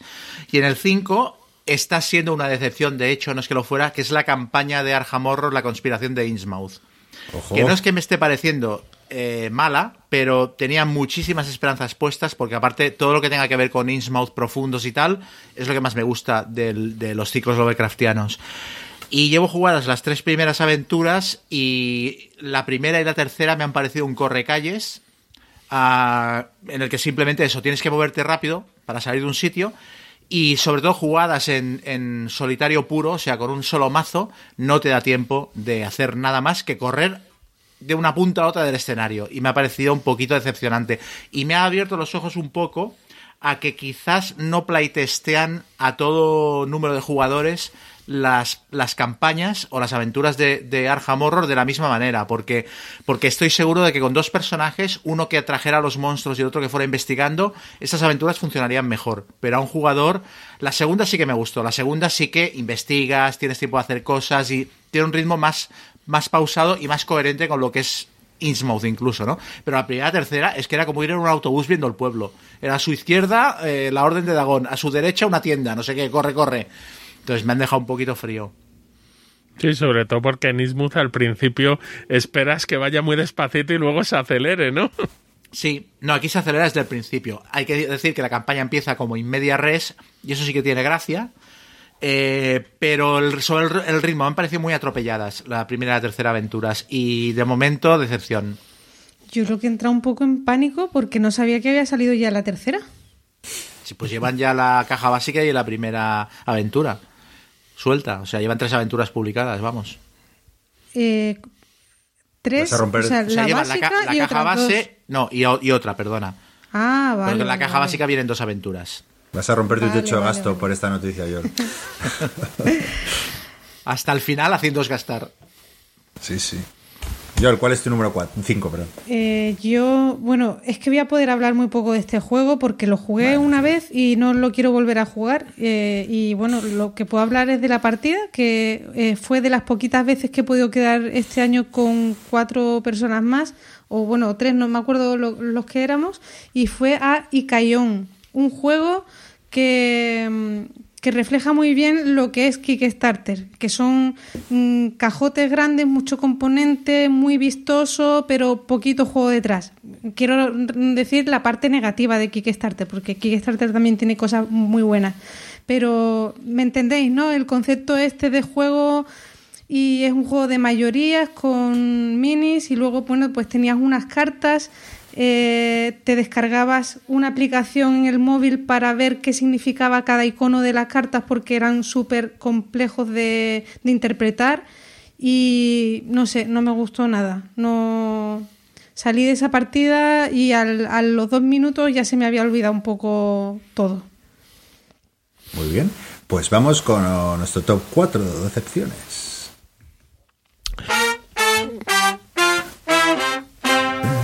Number four. Joder, qué subidón. Eh, Guille, ¿cuál es tu número 4? Pues Estás a- encantado con esto. A bueno, me mí, encanta esto. Lo vamos a poner todos los programas, no sé cómo. Aunque no hagamos tops. Exacto. eh, yo iba a hablar de, del Pendulum, el nuevo juego, el último juego de Stone Meyer Games, de la editorial. Mm, Me esperaba algo más porque sus últimos juegos, el Tapestry y el Wingspan, me han gustado mucho. Y este se queda soso. Tiene el tema de los relojes, que además ha habido líos con los relojes y, y que lo vuelve un poco caótico. Y luego tiene un juego muy, muy sencillito, muy un euro de gestión, pero con pocas novedades, que lo único que tiene es la mecánica de los relojes. Y la mecánica de los relojes tampoco le ayuda tanto al final.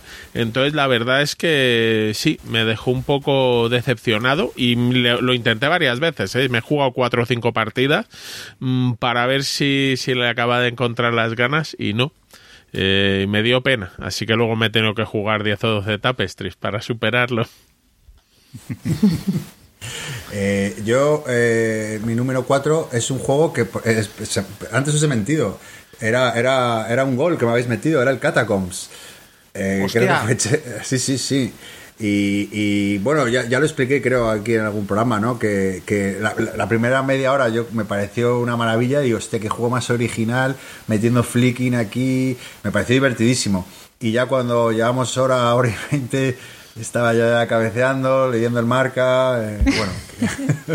y, y no sé, me pareció muy repetitivo. Es que el flicking no, no, no da para más, sea, no es culpa del Catacombs, que la idea es, es, es genial, pero, pero bueno, eso, no, no, no me, no me A mí me pasa lo mismo. Eh, Lo, lo veo que es dem- demasiado parafernalia para que al final sea un, un juego de flicking. Que creo que el valor de ese tipo de juegos es que en media horita, pues eh, lo juegas y te lo pasas bien. Y, y ese a mí también se me hizo muy cuesta arriba y al final lo terminé vendiendo. Es que el tema es ese, no es, no es por desmerecer lo que habéis dicho, pero el tema es que a mí me parece un, un juego evento. O sea, yo no lo comparo con juegos de flicking como el Croquinol, el Chronicle, o, o yo qué sé, o ni siquiera con el de los con el de los vaqueros, con el Flick em Up, que también es más rápido de jugar. O sea, me parece que Catacombs es hoy vamos a jugar a Catacombs, pero yo todas las partidas que he hecho las recuerdo.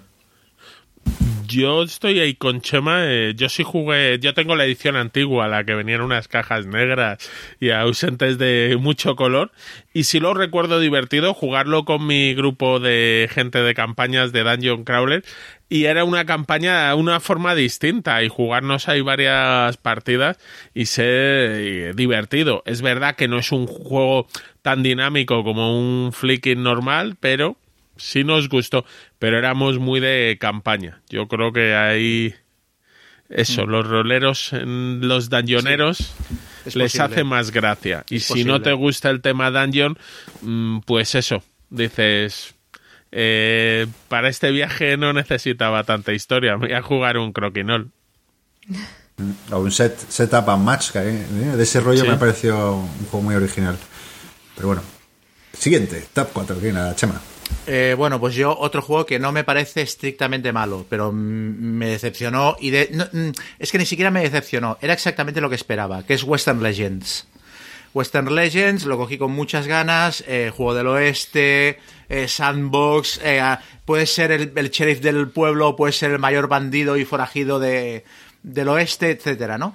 Y ya en la campaña de Kickstarter, que aparte hice de, como siempre hago, de Capitán Araña, metí a dos o tres amigos y yo me piré sin decirles nada cuando faltaban 48 horas para que se acabara la campaña. Ellos se acabaron con el juego en su casa y yo no. Pero durante la campaña empecé a ver cosas raras. Y las cosas raras tenían que ver casi siempre con la duración del juego. Que es que prometían un montón de matraca en el juego en 90 minutos de partida. Y era como, a ver, o sea, ¿cómo me estás prometiendo un sandbox que pueda competir con el Shia, que tenga de todo y se resuelva en hora y media? No me encajaba. Y entonces me fui de la campaña de Kickstarter. Y cuando un amigo mío eh, recibió el juego y lo jugamos, entendí el porqué. Y el porqué es que es un juego bastante superficial en todo, divertido. A mí me recuerda a la conquista, a la conquista del oeste de Nak. Eh, me parece que tiene más puntos de contacto con ese juego que con el Shia, pero me parece que, em, que a mí me deja mucho que desear en todos los aspectos, ¿no? Cuando pienso en juegos sandbox que me den libertad de acciones, que me permitan hacer un montón de cosas y tal. Y luego también necesita jugadores muy proactivos.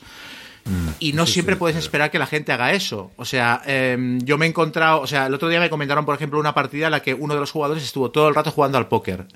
Y no hizo nada más, ¿no? Porque era lo que parecía que le rentaba más en ese momento. Y yo no par- gustaba. Sí, pero, pero claro, es como si todos los jugadores se ponen a hacer eso, la partida es una mierda, como un piano. Entonces, claro, tiene que haber jugadores que para compensar digan, no, yo sí que le voy a dar al juego el alma que necesita.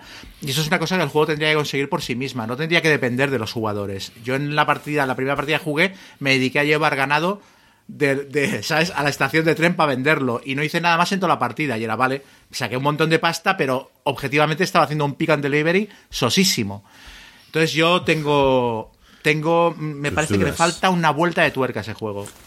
Yo estoy de acuerdo con lo último que has dicho. O sea, no estoy de acuerdo porque a mí es un juego que me gusta y divertido. Pero como que sea grupo dependiente, no lo veo que sea culpa del juego, sino que es grupo dependiente, simplemente. O sea, que le ocurre a muchísimos juegos que, como no tengas el grupo adecuado, no furrulan también. Pero sí que es verdad, porque me ha pasado de tener alguna partida de, eso, de cada uno por ahí a su bola y que se haga un poco tediosa. Pero bueno, parece un juego divertido. A mí no me parece que el juego no está mal, ¿eh? Yo si me lo sacan a mesa me pongo a jugarlo. Porque siempre hay el potencial de que haya una partida en la que te partas de risa. Pero me parece que falla más de lo que debería para ser un juego de ese tipo. Eh, es que el problema es que tú ves el juego, y es lo que me ocurrió, tú llegas así, ves el juego, te lo explican y dices, espera, que entonces aquí hay unas mecánicas de puntos, entonces lo que tengo que hacer es comprarme el caballo que mueve 5, que me permita hacer más rápido las mecánicas y ganar. Entonces yo puedo jugar a ganar o a contar una historia. Pero si la gente juega a ganar, eh, es un euro puro y duro.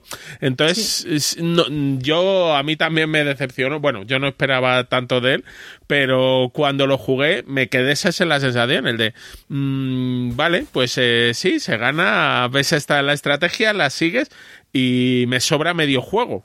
Hmm. Entonces ahí Es que, por ejemplo, Lo- en, en- en relación a lo que dices, el Shia te obliga hacer el sandbox y te obliga a arriesgarte y te obliga a jugarlo como el juego quiere. Y es lo que mola, ¿no? Que dices, bueno, pues ahora no me quedan más huevos que meterme en este planeta a través de la, de la membrana aquella de seguridad porque no me da tiempo de llegar a vender el material y si saco un 1, mi, na- mi nave explota, ¿no? Eh, y es lo que le falta a este para mí. Yo lo vi demasiado Eurogame para, eh, un- para ser un tipo de juego, mm, o sea, para lo que realmente pretende vender. O sea, la idea que pretende vender, pues eso de sandbox, de pasarlo bien, de no sé qué, no sé cuánto, es lo que dices tú, Guille. Hay puntos de victoria, hay una manera óptima y como lo juegue un Eurogamer, pues se le va a olvidar la otra parte y va a salir una partida como muy rara.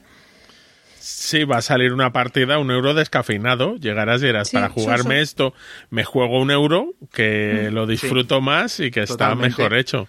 Totalmente. De todas formas, yo con el tiempo me he dado cuenta que, que, que no entiendo muy bien lo que es un sandbox, porque ponemos la etiqueta de sandbox, pero luego no es. Y realmente, ¿qué juego es sandbox? Porque, no, me explico que... que Eh, sí. Los de ordenador y los de rol. No, eso es lo, al final es lo que yo creo que la gente que, que o sea, no sé, es que yo no sé, yo este sí lo considero un sandbox porque sí notaba cierta libertad en vez de- comparado con un euro clásico, pero, es- luego, es una luego no lo libertad es. súper artificial. O sea, Sí. yo no veo que, que, que te deje hacer lo que sea. Como Es que aparte del pueblo es pequeñito, es que o es... sea, Pero por eso digo que el tomar juego hay. decisiones narrativas que dices tú, no sé, como en el Tainted Grail sí que me parece más como abierto, ¿vale? A tomar, de, bueno, a Chema no. No. Pero, me- se- o sea, es como, a mí me parece que otro tipo de juegos se acercan un poquito más a la idea de sandbox. Este, desde luego que no. O sea, para mí el Shia. El Shia es la comparación que mata este no juego para mí. Uf, me, me está entrando unas ganas de jugarlo porque lo compré hace justo un año y medio y todavía no le he ni desprecintado porque quiero desprecintarlo pues mm, o sea eh, disfrutándolo y Como un encontrar ritual. el grupo exacta, exactamente y estoy como esperando el momento porque sé que me va a gustar muchísimo ese juego Es que a mí el SIA, mm, pareciéndome entretenido, me recuerda mucho a todo tipo de juegos que son la evolución de los talismán, los de coge tu personaje y ve jugando aventuras, que ya los han hecho con tableros un poco, ¿sabes? Que no elijas solo derecha o izquierda. Y me parecen muy divertidos y es lo que veo, pero en esos ta- juegos no intentan decirte que son tan maravillosos y ganar tienes que matar monstruos, ir encontrándote cosas, es verdad que tienen mucho más azar, pero te obligan a jugar el juego, cosa que el Western Legends dices, no, no, si aquí sé cómo ganar y no tengo que hacer nada más. Claro. Muy bien, pues ese era el número 4. Yo, ¿cuál es tu número 4? Eh, un juego que jugué también en la bellota, que es el Mini World War II. Es un juego de unos coreanos con una estética así muy rara y bueno, pensaba que iba a ser un juego diferente, especial, tal, y luego, bueno, lo jugamos allí y las reglas son horrorosas. O sea, es horroroso leer ese manual y entender algo, sacar algo en claro. Lo jugamos, cometimos yo creo que mm, bastantes fallos durante la partida, pero entre pues eso, que, que cuesta entenderlo, eh, la partida que jugamos que no nos dijo absolutamente nada, que estábamos todo el tiempo yendo al manual para ver, ¿sabes? No fue una decepción y lo terminé vendiendo porque se me quitaron las ganas mm, de, de volverlo a intentar. Es un juego que, que en mi primera partida salí flipado porque lo jugué con gente igual de vaga que yo, con lo cual las dudas que no que, que teníamos, que como dices eran muchas, eh, no las solucionamos. Dijimos, va, esto es así. luego lo jugué una ¿no? exacto. Luego lo jugué una segunda vez con alguien más riguroso. No recuerdo ahora quién fue la víctima. Y, y fue, fue lo que dices tú, fue bastante más infernal porque, porque, claro, había dudas que no sabíamos responder, las reglas eran un poco malas, pero la idea me parecía, me- a mí me, parece, me pareció brillante, lo único eso sí, que no, que no aclara las, las dudas. Hay, Phalanx está preparando, bueno, lo anunciaron hace tiempo, no sé si se han arrepentido, sé que en el camino, pero están haciendo una edición anglosajona, bueno, vamos, eh, para europea y, y, bueno, no sé si cambiarán cositas o lo pulirán, pero yo creo que es un juego con, con potencial, si eso, como lo dices tú, con algunas reglas, pues seguro que, que mejora.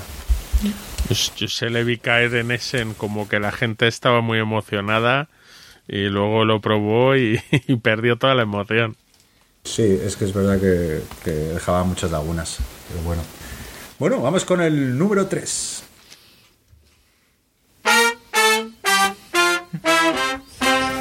Number three. Vamos, Guille. Ah, perdón, estaba. Pues mi number 3 ha sido el Roman Roll, ¿vale? Que es un roll and ride. Eh, parece que le tengo manía a David Turchi, que llevan dos juegos suyos. Eh, eh, pues me pareció que intentaron hacer un roll and ride complicado. Eh, y primero, las decisiones de producción no me parecieron las más acertadas. Lo de tienes que dibujar aquí, pero los rotuladores son muy gordos. Entonces tienes que hacer como letritas, filigranas en un cuadrado que no se ve bien. Y luego le meten demasiadas cosas para lo que espera ser el juego. Entonces se me quedó ahí intermedio. Intentaron complicar los roll and ride, que es algo que te puede gustar más o menos, pero yo creo que no, no hay que complicarlos en exceso.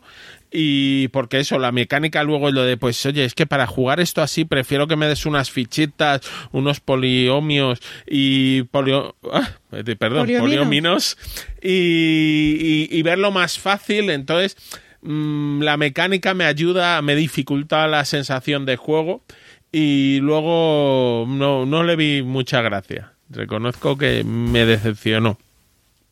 Es- Estoy, estoy de acuerdo contigo. Estoy releyendo la reseña que escribí que no era muy favorable tampoco. Y, y- y, eh, hay una frase que, que creo que es acertada, ¿no? Que a veces todo es muy difícil antes de ser sencillo, puse, ¿no?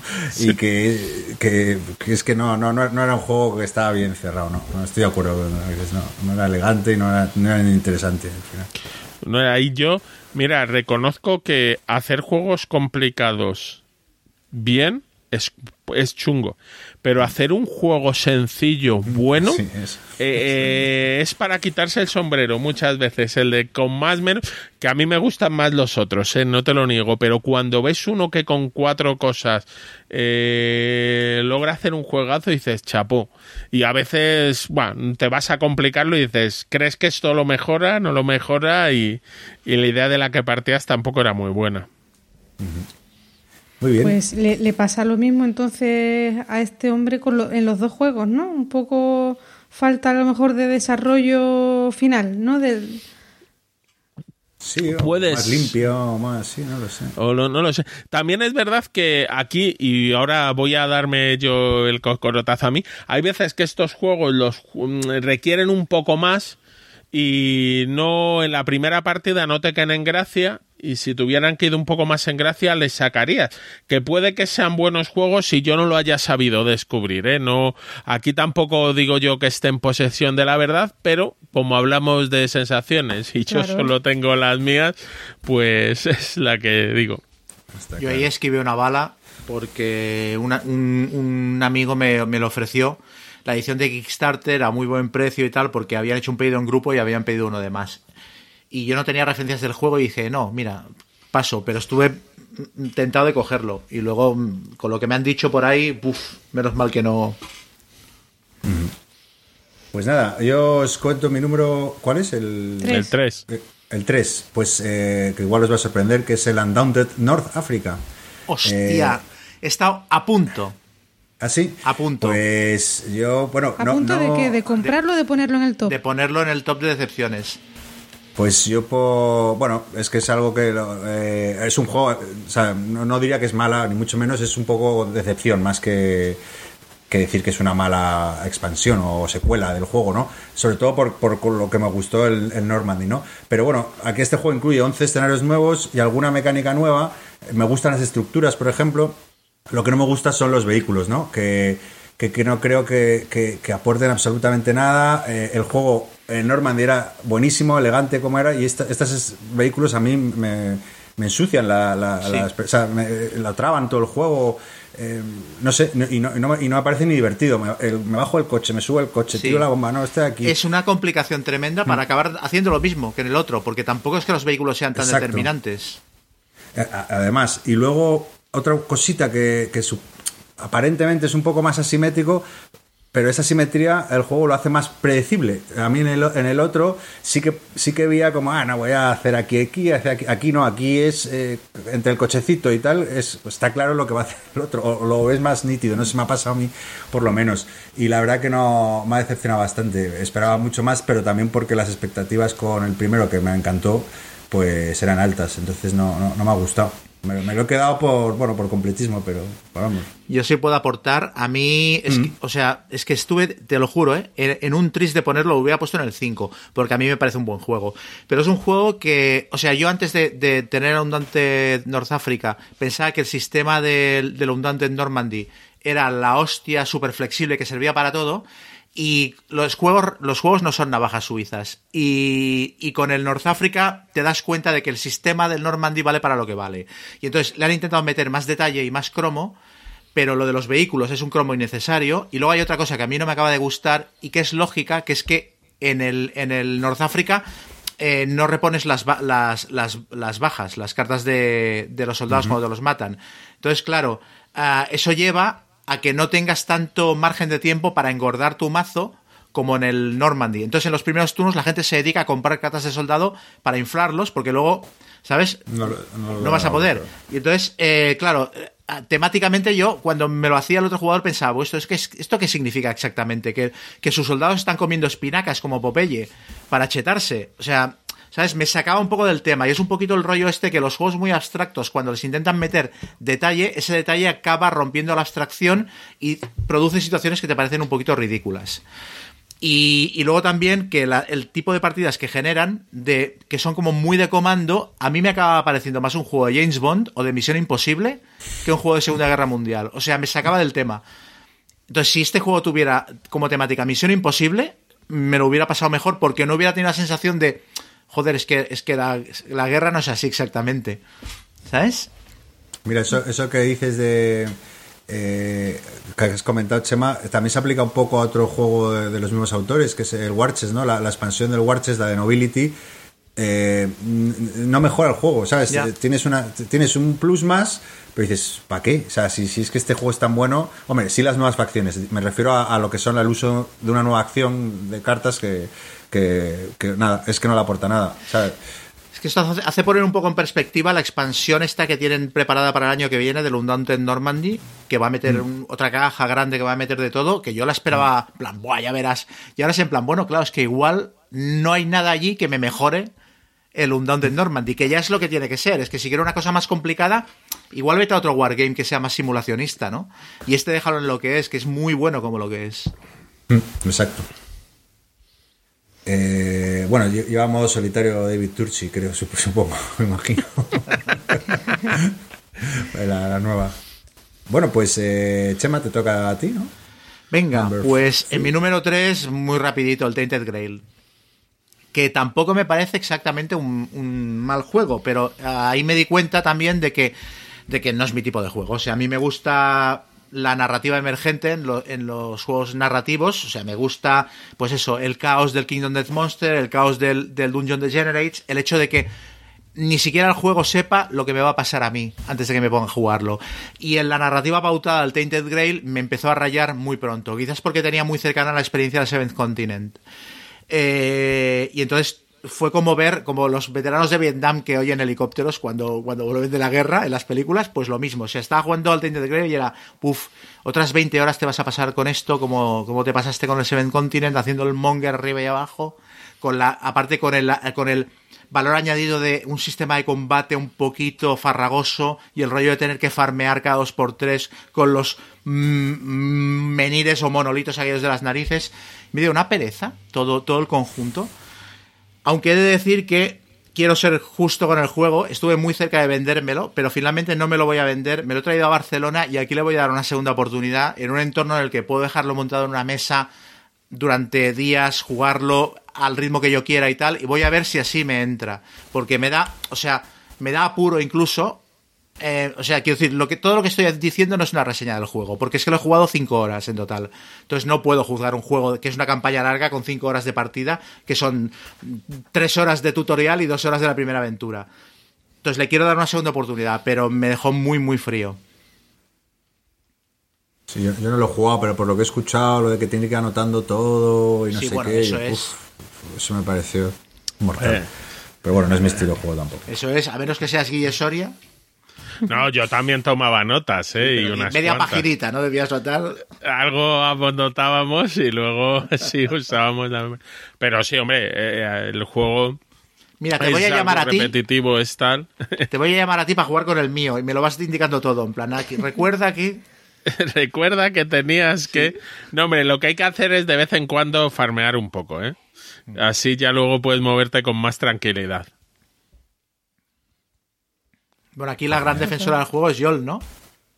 No, no, no, no, soy yo el que Ah. lo defiendo. Yo soy el que se ha acabado la campaña y quiero que me lleguen las expansiones para ver qué más viene en las siguientes, cómo Pero- evoluciona la historia. Pero tú, Yol, estabas medio contenta, como mínimo, en el juego. Había partes que te habían gustado mucho.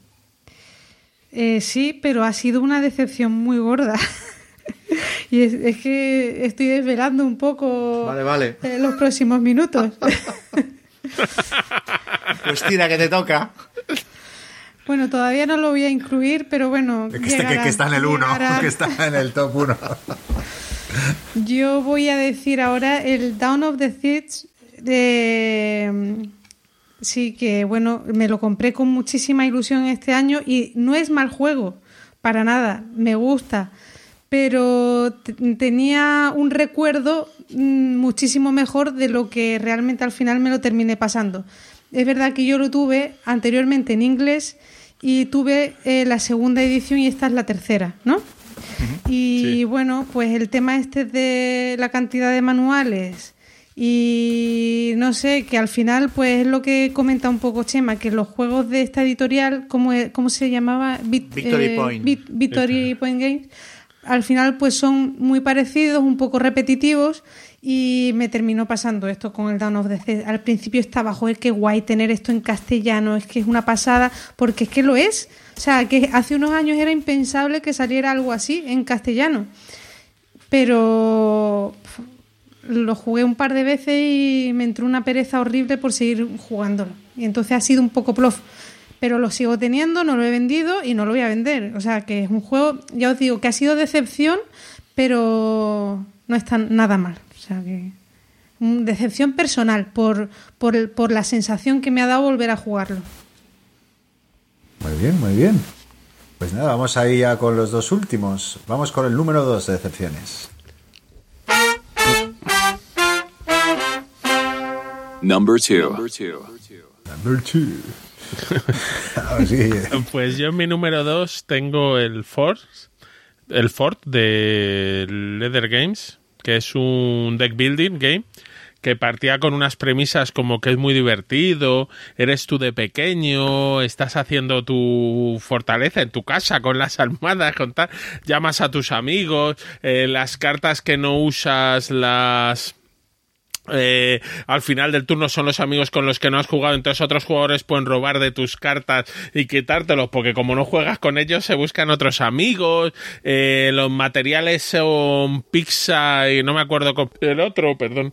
Pero, eh, ¿sabes? La idea era buena y era un deck building game, pero luego la mecánica es verdad que los jugados que no debe ser su mejor número, ¿vale? Por el tema de las interacciones y tal. Pero tienes un deck building game que no puedes jugar toda tu mano, que solo puedes jugar una carta y luego si te comban otras con símbolos. Pero no tienes una capacidad eh, de construcción de mazos para decir, joder, voy a estos símbolos que me, corto, eh, que me comben. O luego hay veces que es que la acción con la que te comban es, te doy más pizzas, ya, pero es que tengo una mochila donde me entran tres pizzas, me juego la acción de dos pizzas, ya tenía una, me podría descartar de tres cartas más, pero es que no puedo porque no me entran las pizzas. Entonces, mm, y eso, y vas construyendo tu fuerte y es al final lo que tienes que hacer porque dices, bueno, no, voy a intentar conseguir puntos de otra manera, va acumulando objetos, acumulando cortas. Ah, es que tu capa- capacidad de acumulación va relacionada con el tamaño de tu fuerte. Bueno, pues entonces voy a volver al fuerte. Y eso, me dejó que era un juego que prometía mucho, que parecía que iba a ser muy divertido y el chiste se acaba a los dos minutos de partida y luego se vuelve una partida monótona. O... Entonces me esperaba más y la verdad es que me decepcionó bastante. si tenéis algún comentario. No, no, no. No. Este juego me suena haber oído hablar mal últimamente, pero no sé dónde ha sido. Eh, creo que en algún canal de YouTube de también lo mejor o peor del año, creo que lo mencionaban, pero no estoy no estoy no seguro. lo, no lo están poniendo muy bien. Yo juego media, media partida y, y- o sea, no, no, claro, no, claro, media partida no esto, pero tampoco, no sé, es que tam- no dio tiempo ahí, me pareció muy cookie, muy tal, el rollo campamento me moló, pero claro, no, no, no la terminamos por, no, me acuerdo por qué, no, entonces no, no puedo opinar mucho. Yo es eso, el rollo campamento está muy gracioso, todo lo de alrededor está muy bien, el arte es divertido, pero eso, cuando se acaba la gracia se queda un juego yo creo muy insulso. Pues nada, os cuento yo mi número 2, que es un juego eh, muy bonito, muy bien producido, con un precio cojonudo. Es un cooperativo con decisiones, eh, eh, divertido, y que es el Kikas. Y os preguntaréis por qué lo he metido. Porque la partida duró 5 horas con mis queridos amigos de la infancia. Fue insufrible. O sea, eh, eh, yo no sabía qué hacer ni de dónde esconderme. Eh, primero, para, para que entendieran los colegas las mecánicas. Menos mal que ni siquiera lo explicaba yo, lo explicaba otro colega que, que tampoco, o sea, digo, digo con gente no jugona para ponernos en contexto, ¿no? Bueno, hasta que lo pillaron, lo explica, lo más explicó de puta madre, mucho mejor que lo, de lo que lo hubiera hecho yo. Y, ah, vale, tío, vale. Empieza el juego, oye, ¿esto cómo era? ¿Y esta acción para qué sirve? O sea, reexplicado como tres veces el juego, un puto infierno en vida. Eh, llevamos una hora y media y empieza a coger un poco de tal. ¡Eh, una pizzita, no! ¡Ah, sí! Eh, La, la pizzita, tal, se para el juego, seguimos otra hora. Oye, se acaban las birras. Bueno, mortal. O sea, ya un ritmo, tío, eh, las decisiones que eran como obvias. eh, pero claro, el juego es bueno, es divertido, es lo que os decía, o sea, que, que, que esto en este caso no es por los juegos, sino es por la compañía. Lección aprendida, no, no os metáis con gente no jugona a juegos de más de una hora. Bien, Gonzalo, ahora entiendo por qué decías que habías estado buscando el Adventurers. Sí, sí, sí, sí, exacto. Ese hubiera encajado perfecto, tío. Joder, tío, que es que ahora recuerdo. El pobre, además, eh, es un regalo que le hice yo a, uno- a un, a un muy buen amigo mío. Y el tío, porque es de superhéroes y le encanta y todo el rollo. Y, dice, no, me lo voy a leer yo, que siempre te lo lees tú. Y nos mirábamos porque él estaba también que se pegaba un tiro. Diciendo, joder, tío, qué panda de anormales hemos recolectado para jugar esto, tío. Y fue mortal, pero bueno. Una Yo pena. lo jugué en cuarto de juegos. Eh, igual estabas tú, Gonzalo, porque, porque era esa época en la que no te reconocía todavía. Este será Gonzalo o será Gaceto. Me acordaría, me acordaría. Eh, y recuerdo que me pareció ok, me pareció que estaba bien, me pareció, eh, me recordó muchos otros juegos colaborativos en este plan eh, de ir eso, de ir apagando incendios por el tablero, pero me pareció que no tenía demasiadas cosas que lo hicieran especial y me pareció un punto errático a nivel de azar y luego me pareció carísimo. Lo que pasa es que ahora creo que se encuentra ya de saldo en diferentes sitios y ahora el precio al que está sí que vale la pena. Claro, por eso, por eso que no me escuche mi amigo, pero el regalo no me sale tan caro. Por eso lo digo. Vaya regalo envenenado, Gonzalo. pleno, ¿eh? Hiciste pleno. Luego le mandé un WhatsApp y dije, tío, perdona, mis ca- es que al final ya estaba que me saltaba por la ventana. Dice, perdona, tío, pero es que me dice, no, no, tío, ha sido, ha sido horrible, tío. Dice, desquitémonos con algo, algo sencillo. Bueno, Chema, Yo. A ver, el número 2 es no un juego, sino una expansión. Lo siento, Yol, porque te llevé, te arrastré al infierno. que es la expansión La montaña maldita del Rey de la Montaña. Que es un juego que reseñé, creo que en el último programa, ¿no? Sí. Eh, que me gustó bastante. Y entonces, claro, yo ya tenía la edición Kickstarter directamente con la expansión y tal. Y entonces yo el otro día nos enseñó una foto en el chat de WhatsApp. Chema, esto me lo compro, ¿no? Y hombre, por supuesto. Cómpratelo, que verás qué bien. Esto tiene que ir como un pepino, porque claro, la expansión lleva modo cooperativo y modo solitario.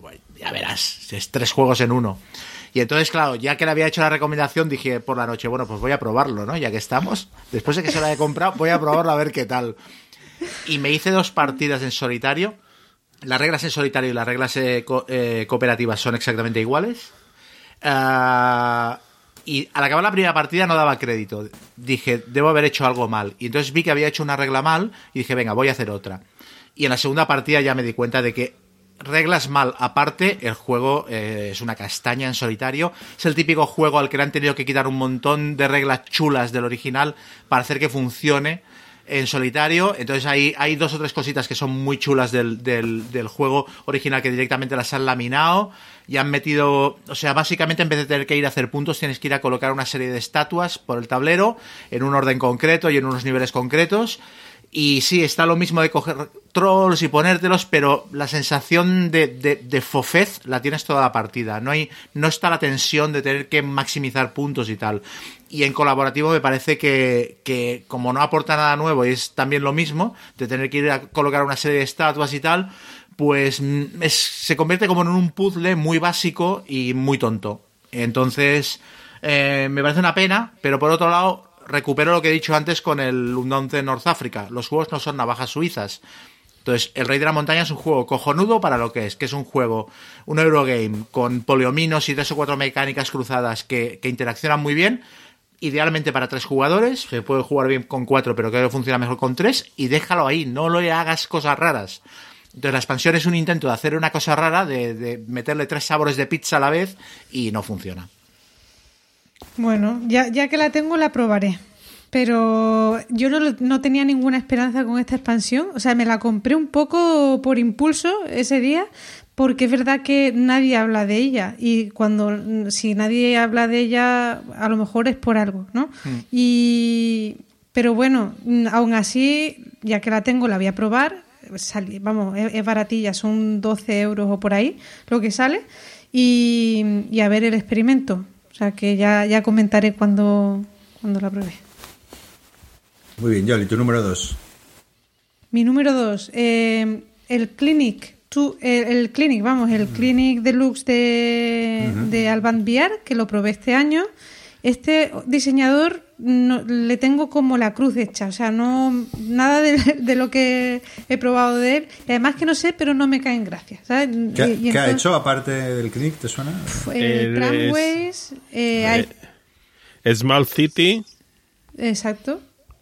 yo creo que esos son los tres más famosos. Más ah, y luego tiene el de Pool Detectives. Puede Sí, ser sí, suyo. que también, se no que tuvo- también le salió un poco rana. Sí, muy Por- bonito, por lo ¿no? que Pero- con- Sí, por lo que comentaba la gente.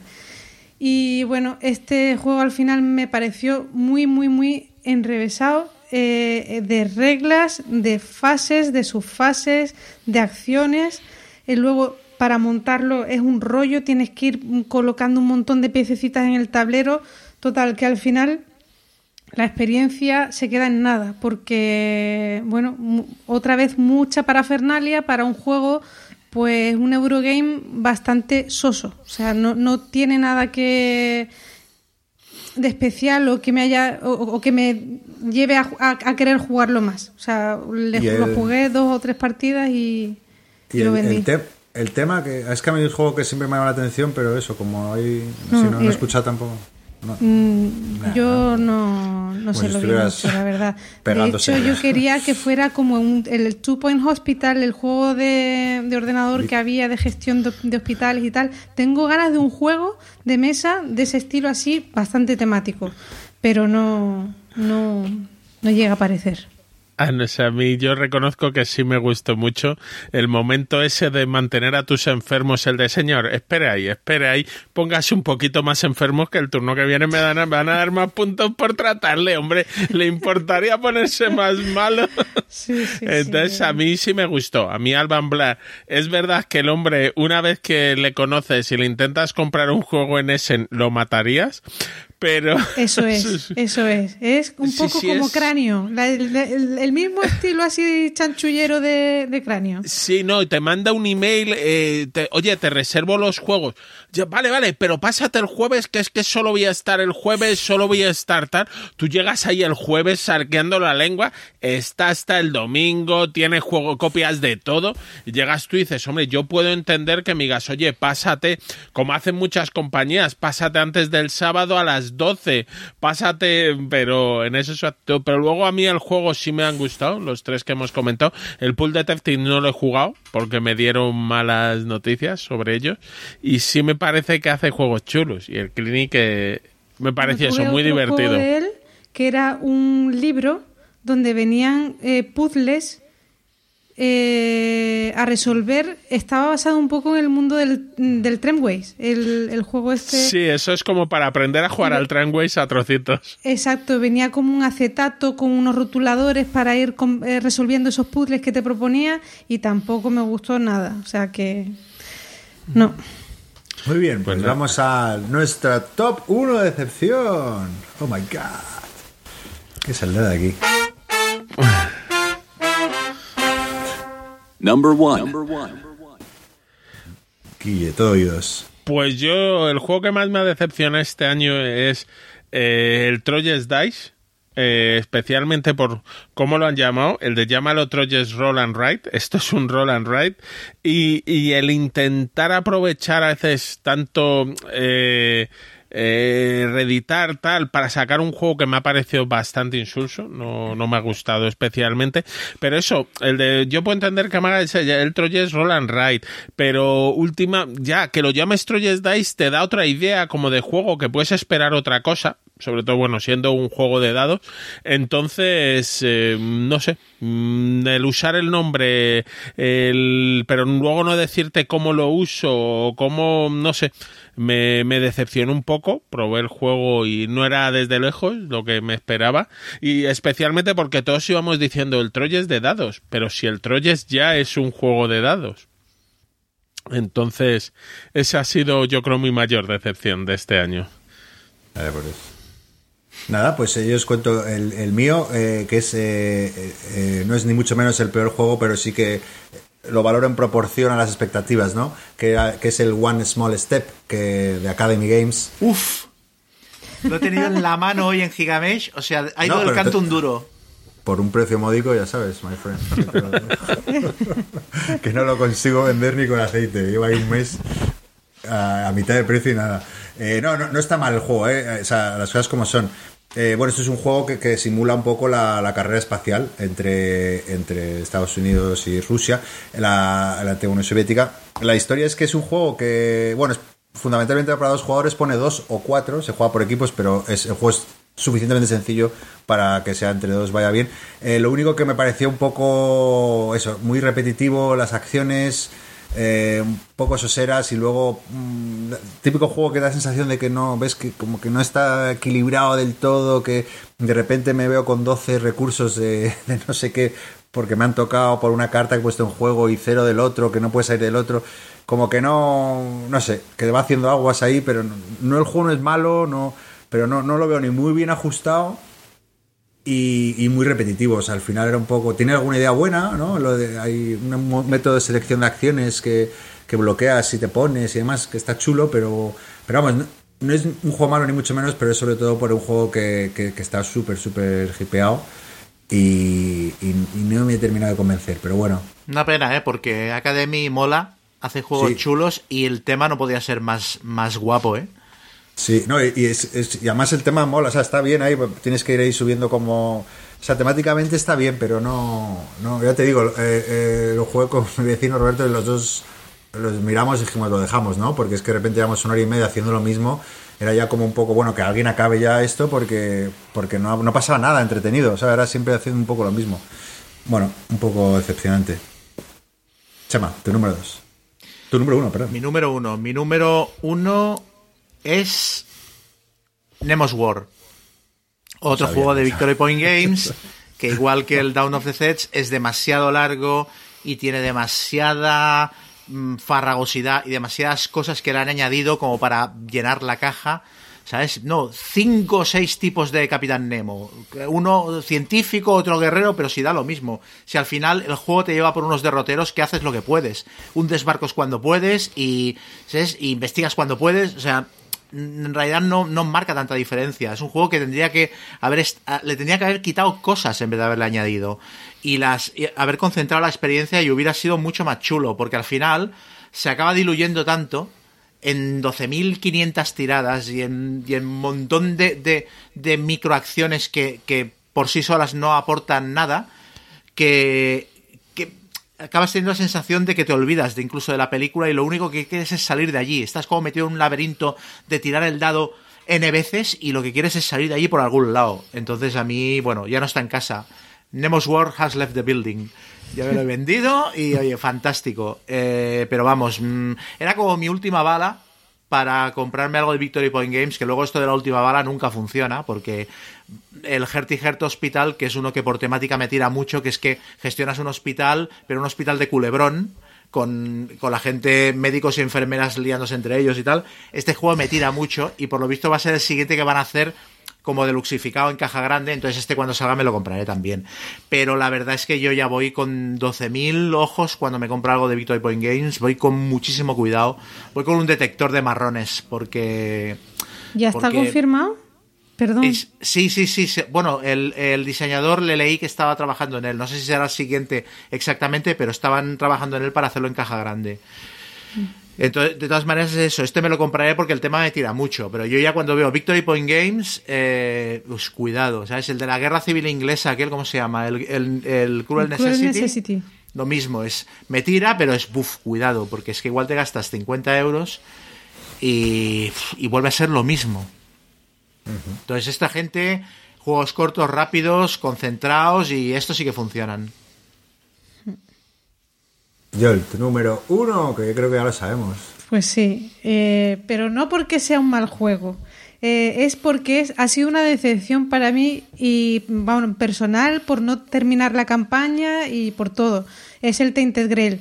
Eh, es un juego que es un buen juego y además tiene cosas buenas. Ah, La parte de historia, de narratividad y de un poco ver que el juego está vivo porque eh, va avanzando la, la- campaña, las partidas o sí, las horas que vas jugando y vas haciendo cosas y estás viendo que repercuten cosas que ya hiciste antes en, en- en esas acciones, ¿no? Y entonces el juego como que está muy vivo y te das cuenta de que esa parte está muy bien hecha.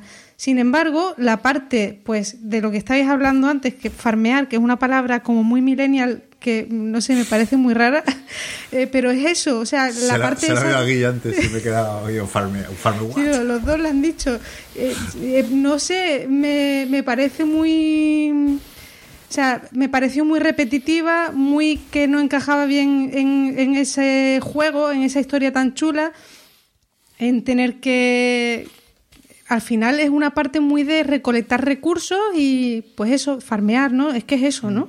Os referíais a eso. Sí, sí. Y Sí. el, el combate se me quedó súper plof, o sea, el, el uso de cartas, ir jugando cartas y tener que eh, emparejar iconos, ¿no? De, Mm. de esas cartas y que se resuelva así el combate me pareció, bueno, eso fue, yo creo, lo, lo- lo que me terminó de, de matar.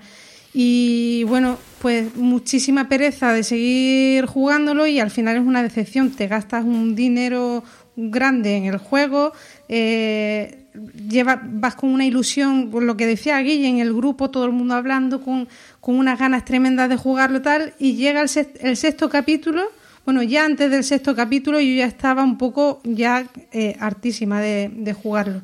Y llegó el sexto capítulo, lo- dije, venga, voy a dejarlo reposar un poco, a ver si luego me entran otra vez ganas, pero nada, no, no surgían. Y al final pues lo terminé vendiendo con mucha pena y entiendo que haya mucha gente que le guste, pero, pero a mí me, me decepcionó. Piensa todo el dineral que te has ahorrado gracias al Tainted Grail en el ISS Vanguard Sí. y, en el, y en el Etherfields. Es que eso es lo que pasa, que O es yo que me he ahorrado han 200 quitado, y pico bonis. eh, se me han quitado las ganas totalmente de seguir fijándome en los juegos de, de esta editorial. El Etherfields no me llama absolutamente nada, pero es que el nuevo, a pesar de ser espectacular a nivel de componentes y tal, no, no, por el momento no caigo. Y además que me he dado cuenta este año, eh, en lo personal, que Kickstarter no va conmigo. Yo soy muy del club de Chechu, de Planeta de Juegos, de cuando pago algo que esté al día siguiente aquí como muy tarde, ¿vale? Y, y no dejar ahí el, dinero hipotecado un año y medio y, y que siempre estés con la cosa así de, de- de ni siquiera si te va a llegar. Y, y que Kickstarter no, no es para mí. Entonces yo por el momento me voy a quedar no voy a entrar en eso. Me gustó mucho el otro día en la- reseña que hicieron en Shut Up and Sit Down de Leatherfields, que hay un momento que el tío decía, dice, a las 10 horas de jugarlo empecé a hacer trampas, porque me di cuenta que si no, no progresaba. Como empecé a hacer trampas, el juego se me desinfló al, a- al minuto. Entonces, en la hora número 12 dejé, dejé de jugarlo. Pero desde que entonces me di cuenta que si no hubiera hecho trampas, lo hubiera dejado de jugar una hora antes. O sea que en realidad intenté arreglarlo y acabé jugando más y aburriéndome igual. Eh, está bien. Oye, es que lo nada. de las trampas a mí era una cosa que en la vida se me ocurría eh, hacer en un juego ni jugando en solitario. Eh, o sea, bueno, ni jugando, es que en solitario es cuando surge esa cosa de voy a hacer trampitas, ¿no? Pues en este juego eh, era horroroso, era o hago trampas o no avanzo. Y efectivamente eh, es que Claro, era así. y- Pero es que cuando lo haces abres una puerta que luego ya no puedes cerrar. O sea, ya parece que toda la experiencia quede como, como tainted, No. precisamente. Exactamente, Está- es que era un amargor, o sea, de decir, pero ¿qué estoy haciendo? Es que me siento hasta mal, ¿sabes? Os habéis Era- dejado corromper, ¿no? A mí esto con el O sea- Continent me pasaba de "Eh, voy a sacar otra carta, a ver si me sale la estrellita, ¿sabes? Y al final, claro, cuando lo haces tres veces dices, ¿qué estoy haciendo? No, hombre, yo, a mí ya os he dicho el Dice Throne sí me ha gustado. Digo, ay, perdón, el Dice Throne, ay. Eh, El Tainted el Tainted Grail. Grail.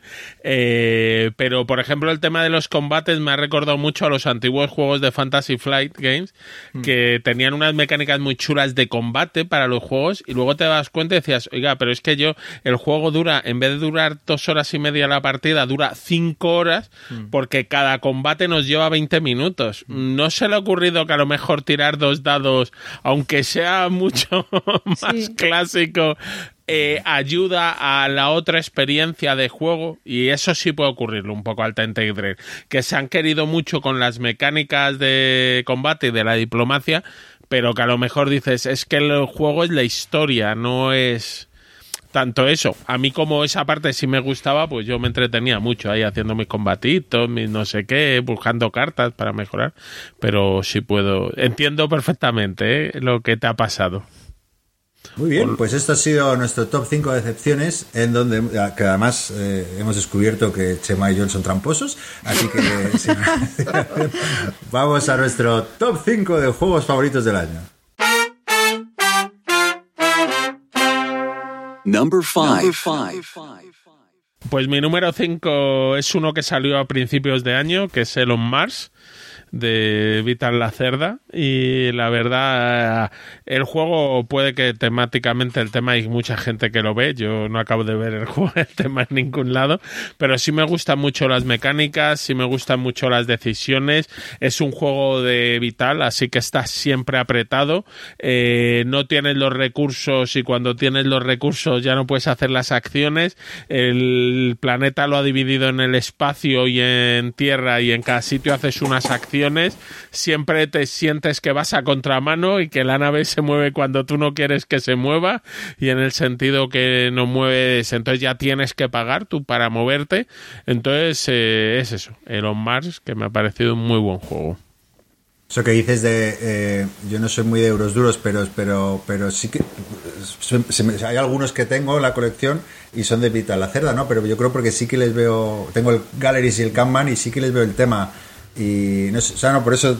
eh, no sé si este On Mars lo tiene o no, pero. Vamos, no sé. Yo Yo respeto solo, mucho a yo solo tengo el no Viños y sí que le veo el tema al Viños. Es lo que más me sorprendió, que le vi el tema. De hecho, creo que se lo vi más que al, que al Viticulture. Por cierto, ¿tú, Yo- cómo, tú- tú cómo lo ordenarías? Bueno, ya tú, lo tuyo con los temas ya, ya, ya está hablado. Que tú no. Yo es que no le veo el tema a ninguno. Pero tú cómo lo ordenarías dentro del, del top de juegos de Vital la Cerda, Elon Mars, porque hay mucha Elon gente que dice que es el mejor. Yo es que el viticultura me gusta mucho. También es el primero que jugué. Viticulture no, el Viños, Viños. ¿no? El Viños, el Viños, perdón, el Viños. Que me- el Viños probablemente sea el que más me ha gustado, pero luego está este, yo creo que el segundo. Y el tercero, ya por curiosidad. Pues el tercero pondría probablemente a... A ver, espera. No, Kanban es el que menos me que gusta. menos- Bueno, no, Galleries. está el CO2. El, no, el ¿Lisboa? El Lisboa es el tercero. Ese sí Exacto, luego gustó, pondría el ese sí Galleries. no- Ese sí que no le vi el tema a Lisboa. Y luego el... Ah, pues a Eh, mí no. Lisboa me encanta. Eh, de hecho, yo, yo pondría primero Viños y luego el Lisboa. Y, y el tercero el de, Gala- de Galleries. De los que he probado, que creo que son esos tres, o porque los Mars al final lo vendí sin, sin jugarlo. Yo está ahí, está ahí, está en la rampa de salida. Lo tengo sin haberlo probado y está a punto de salir el cobete. Yo, mira, yo me interesa si lo vendes. ¿eh? Podemos hacer un intercambio por One Small Step y cambiamos. Espacio por planeta. espacio. Me tendrás que meter algo más en el pack, ¿eh? porque Bueno, no te preocupes. No le Eh, pidas nada más a Gonzalo Chema, va a ser peor. toda la morralla al tío. ah, sí, sí. Bueno, nada, yo mi número 5, que ya hemos hablado del juego eh, Wavelength, eh, es un party ¿no? de Wolfman Wars, ¿no? Y, y, y Ale- Alex Hay y Justin Beaker, que serán los autores de Monikers, y Wolfman Wars, bueno, de juegos de Pócimas Brebajes, Illusion y bueno, muchos tantos, ¿no? Que este autor que yo, eh, a, mí me, me llama mucho la atención porque todos sus juegos son muy diferentes y me parecen muy originales. Y este sin duda que lo es, ¿no? Acaba de salir en español eh, por Arrakis, creo. Y, y nada, es que solo. Ya he hablado de otros programas, pero vamos, es que es un juego que. mm, Ya solo el, el mecanismo este es una locura. Es que no sé cómo explicarlo, la verdad, porque. Pero vamos, ¿me El entendéis? dial, sí, el dial, eso sí. agujita, ¿no? La agujita es muy divertido y luego bueno eso que es un juego que aparte que tampoco muchos parties corren el peligro de, de que lo disfruten sobre todo la gente más extrovertida o no Eh, o por lo menos muchos parties que me gustan a mí y este no es el caso no este es un juego que no que no requiere una aptitud especialmente sociable o, o dicharachera para disfrutarlo no cuanto más creativo con los ejemplos que des, mejor, evidentemente. Pero bueno, es un juego divertidísimo, original y, y, bueno, yo creo que es el party del año sin discusión para mí. ¿eh? Hay- Habrá otros, pero, pero es, es una maravilla de juego. Como hemos hablado ya de otros programas, no tampoco me voy a enredar mucho. Nada, ese era mi número 5. Pues, ¿me toca a mí? Sí. Pues el mío, en el número 5 pongo eh, Tulu Death May Die. Que durante bastante tiempo esta semana estuvo bastante más arriba eh, en las posiciones. Pero luego eh, he ido recordando otros juegos. eh, sobre todo hay un juego que he podido meter que pensaba que era del año pasado y es de este y me llevé una alegría. Y el Tulu Death May Die al final es un juego que creo que tiene un problema y es que solo funciona a 3 o idealmente a 4. Y esto quizás lo limita un poco. Dicho esto, es el epítome de lo que he dicho antes de 2020 para mí es el año de los juegos rápidos y fáciles de sacar a mesa, divertidos y fiesta. Y True Death My Die no es el gran juego de campaña, que necesites mm, 35 horas para completarlo y 12.000 también expansiones y de todo. Eh, es un juego que con la caja básica funciona muy bien. De hecho, las expansiones aportan variabilidad, pero tampoco tanta. Eh, quiero decir que las partidas se acaban pareciendo, pero la sensación de correr, reírte y meterte en situaciones absurdas que casi son más de dibujos animados que de, que de los mitos de Tulu, a mí me enamoró desde el primer momento. Y luego el progreso de los personajes en partida, o sea, el hecho de que los personajes vayan mejorando durante la partida y lo veas de manera tangible y puedas aprovecharlo, o sea, es muy satisfactorio. Es un juego que, o sea, yo no he jugado ninguna partida fallida. Hay partidas en las que el juego te barre a la media hora porque es súper errático, pero es que el, el nivel de risas que genera a mí me, me compensa. Y me ha parecido, aparte, la sorpresa del año, porque Cool Mini or Not es una editorial de la que yo espero ya poca cosa por el perfil de juegos que hace, y con este me, vamos, me quedé embelesado. A mí a raíz del, del comentario que hice en el programa anterior me han escrito varias personas preguntándome que si vendía el juego. Y les he dicho que no, por el momento me lo voy a quedar porque, o sea, lo que no me gustó fue la experiencia de jugarlo en solitario, que luego en Twitter, eh, por ejemplo, Tavo, que es una persona muy activa ahí en Twitter y tal, me ha dicho que él lo ha probado en solitario y le ha encantado. O sea que, pero, pero bueno, fue esa experiencia de, de la partida en solitario y, y yo espero mm, jugarlo cuando vuelva todo un poquito a la normalidad. Por ahora, por ahora me lo quedo con las expansiones. Quédatelo, quédatelo. Por cierto, eh, eh, este- para que veáis que sí, sí, en el subconsciente sí que me influenciáis. eh, Jugué el otro día Mansiones de la Locura por primera vez. Hombre, Oh, Y Pues qué? muy bien. Pues me- me- es, lo jugué con el mismo amigo eh, que jugué el arca, que retomé el Arkham Horror y que volví a vender. eh, y nos gustó más a los dos, sobre todo por lo de los mazos y tal, más sencillito, más. Sobre todo él tampoco Sí. es muy jugón. Y, y la verdad que nos, nos lo pasamos muy bien, ahí investigando con la aplicación, con la musiquita, la cervecita, no sé, me- me- la verdad que no sé, me gustó, vamos, que quiero seguir jugando, voy a seguir jugando, pero bueno, para que veáis que Chulu también ha- llama está en tu vida. Sus garras van avanzando. Bueno, Joel, ¿cuál es tu número 5? A ver, yo voy a hacer primero un disclaimer, eh, que es que yo he querido poner en, en el top un juego así de cada categoría, digamos, ¿vale? He querido poner un poquito de todo. Y que también es verdad que ha habido muchísimo juego de, de este año, de 2020, que está saliendo en este último trimestre y que ni ha dado tiempo a jugar. Pero bueno, eh, es lo que hay. Y entonces, bueno, de lo que he jugado hasta el momento, yo he puesto en el número 5 en representación de los Wargames el Napoleón Returns 1815 que es un juego que fue para, un, para mí una sorpresa muy grande porque no sabía ni que iba a salir ni nada. Un día vi una foto, creo que fue en Twitter, y como visualmente pues es muy... bueno, es muy bonito por lo, tipo, el tipo de bloques que lleva, que no es el típico mm, bloque cuadrado, sino que es como rectangular y, y un mapa muy bonito también. Las cartas, bueno, pues me empecé a investigar y era un poco, lo que proponía era un poco el Aníbal, eh, o sea, lo mejor del Aníbal, que es el combate, pero en un juego muchísimo más sencillo de reglas, hiper sencillo, o sea, te lees las reglas en un momento y la partida no se va más de una hora y media. Y bueno, pues hay eh, cada bando lleva un, o sea, tiene unos objetivos que cumplir en la partida, el setup es muy rápido, las reglas se explican rapidísimo y luego el momento del combate en el durante la partida que surgen muchos, pues es muy chulo porque bueno, eh, es muy es muy divertido. O sea, eh, no sé si conocéis el sistema del Aníbal, ya hablé en su día de él y me parece un sistema de lo mejorcito para, para combates. Es eh, un sistema rápido, es divertido y es muy tenso. O sea, es muy de faroleo, de mirar al otro, de, reírte y, y nada, muy chulo. Entonces, este, nada, en el top eh, lo tenía que meter sí o sí. Muy bien, muy bien. Pues nada, eh, sin más dilación, vamos con el número 4.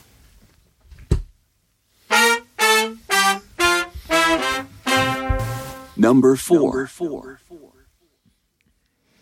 Vale, pues mi número 4. A mí, yo no meto el Chulu de Medai porque yo me he guiado por las fechas de la BGG y los de la BGG lo ponen en el 2019.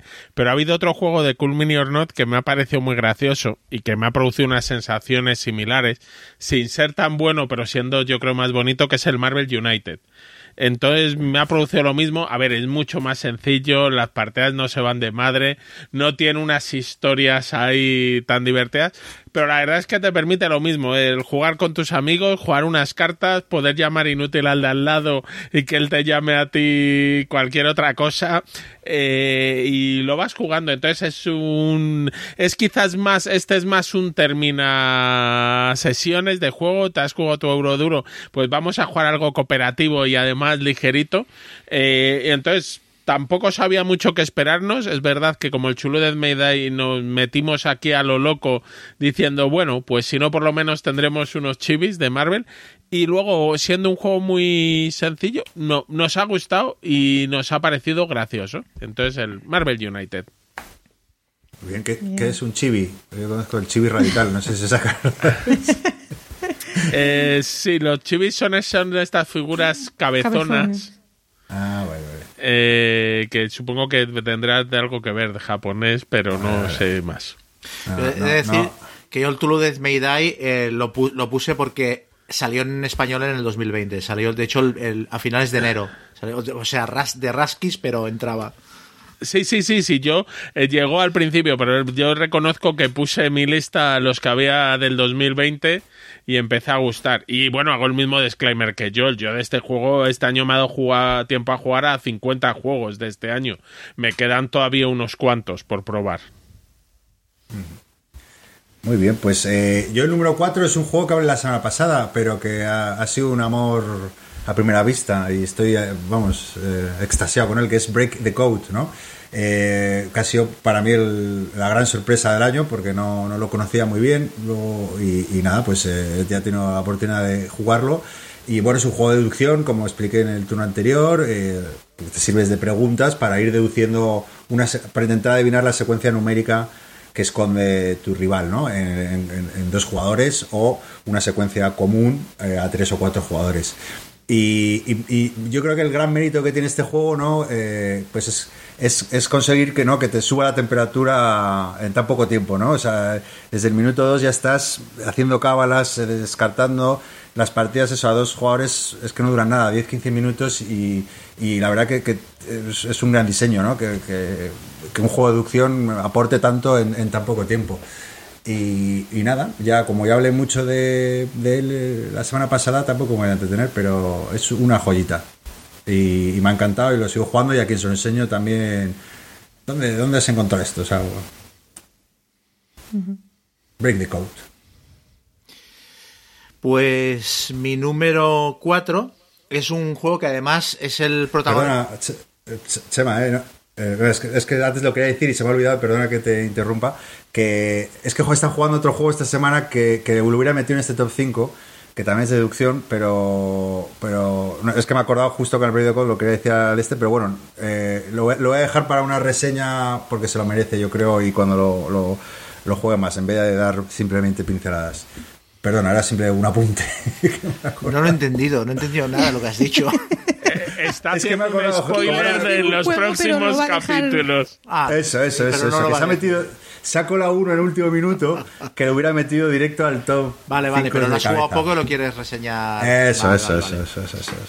Pues, Perdóname, perdóname. Mi número 4 es un juego que aparte es- protagonizó uno de los momentos más chulos del año de podcast para mí, porque hubo un día que de manera espontánea nos pusimos a hablar de él los cuatro, porque lo habíamos jugado, estábamos muy calientes, porque acabamos de empezar a jugarlo los cuatro, y lo reseñamos así de manera espontánea los cuatro, hablando de él, ¿no? Y luego al acabar el programa dijimos, esto tendríamos que hacerlo más, hablar de un mismo juego y tal.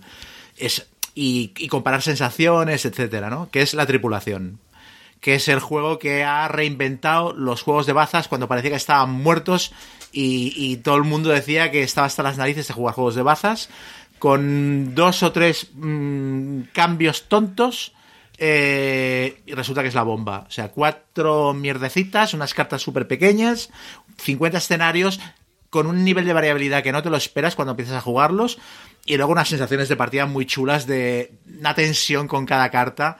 Todo el mundo callado ahí esperando, conteniendo la respiración para que no juegues el 7 amarillo porque si lo juegas yo no puedo, mi mano se queda muerta y ya no puedo hacer nada y tal. No sé, a mí me ha sorprendido mucho. Es uno de, las- de los juegos a los que más he jugado este año y ha sido un exitazo con todo el mundo con el que lo he probado. Yo es que me he quedado rayadísima porque has dicho la tripulación y, y no me acordaba de qué juego era porque tengo tan metido en la cabeza lo de The Crew. The Crew. Sí, pero yo, mm, o sea, me encantó el juego cuando lo probé, me parece una ideaza, el concepto menos es más aquí es total, pero mm, en mi caso no triunfó mucho y solo lo jugué na- dos o tres veces, con lo cual al final no lo he querido poner en el, en el top porque he intentado, pues eso, que, que sean juegos que haya jugado de manera más continuada. Yo creo que este juego lo llevas a un bar de abuelos de dominó y se lo explicas bien y, y dejan el dominó y se ponen a jugar a esto. Parece buenísimo. No lo sé, ¿eh? No lo les veo yo jugando un gente Muy cooperativo. acostumbrada a los juegos de cartas clásicos y no entendían nada. O sea, les voló la cabeza. A lo mejor no eran de juegos de cartas de bazas, era más continental y este tipo de cosas. Y no entendían tanto, pero se hizo muy dura la, la partida. es yo- que hay yo que pillar. Yo lo conté, yo lo que me pasó lo mismo un poco y mis colegas, "Eh, esta mierda que es, bueno, venga, otra. Y, "Eh, ah, coño, casi, casi ganamos, venga, otra. Y vas, que ves como la evolución de cómo va cambiando el Gepeto. Es decir, qué, qué bueno es esto cuando quedamos para jugarlo. Eso yo lo he visto, de, pero, Sí, ¿sabes? sí. pero esto no tiene nada. Y a las tres partidas, otra, otra, otra. Y cuando dices, bueno, ya vamos a otra cosa, pero ¿por qué lo guardas? No, no, deja, deja. No, antes cuando hablaba de que es muy complicado co- hacer un juego sencillo, eh, o un juego sencillo pero que sea bueno, en mi mente estaba pensando, por ejemplo, en este, el de Crew. Ya te digo, y me parece un juegazo, yo no lo he metido por parezco un tocapelotas, lo siento, porque es que este lo jugué el año pasado y ya lo puse en mi top del año pasado. Pero es verdad que este año salió la versión en, alema- en español y en inglés. El año pasado jugamos con la alemana. Guille vive en las navidades La- futuras. Guille está, está metiendo en su lista juegos que nosotros meteremos en, en- en el 2021. Sí. Es un adelantado. Pues eso, la tripulación, vamos, estupendo. Pepino, sí, sí. Muy bien, Yol, tu número 4. Mi número 4, vale, voy a hacer otro disclaimer más, ¿vale? Que, que es que muchos de los juegos que estoy poniendo en el top eh, los he jugado mayoritariamente en solitario, porque este año, pues bueno, pues por las circunstancias.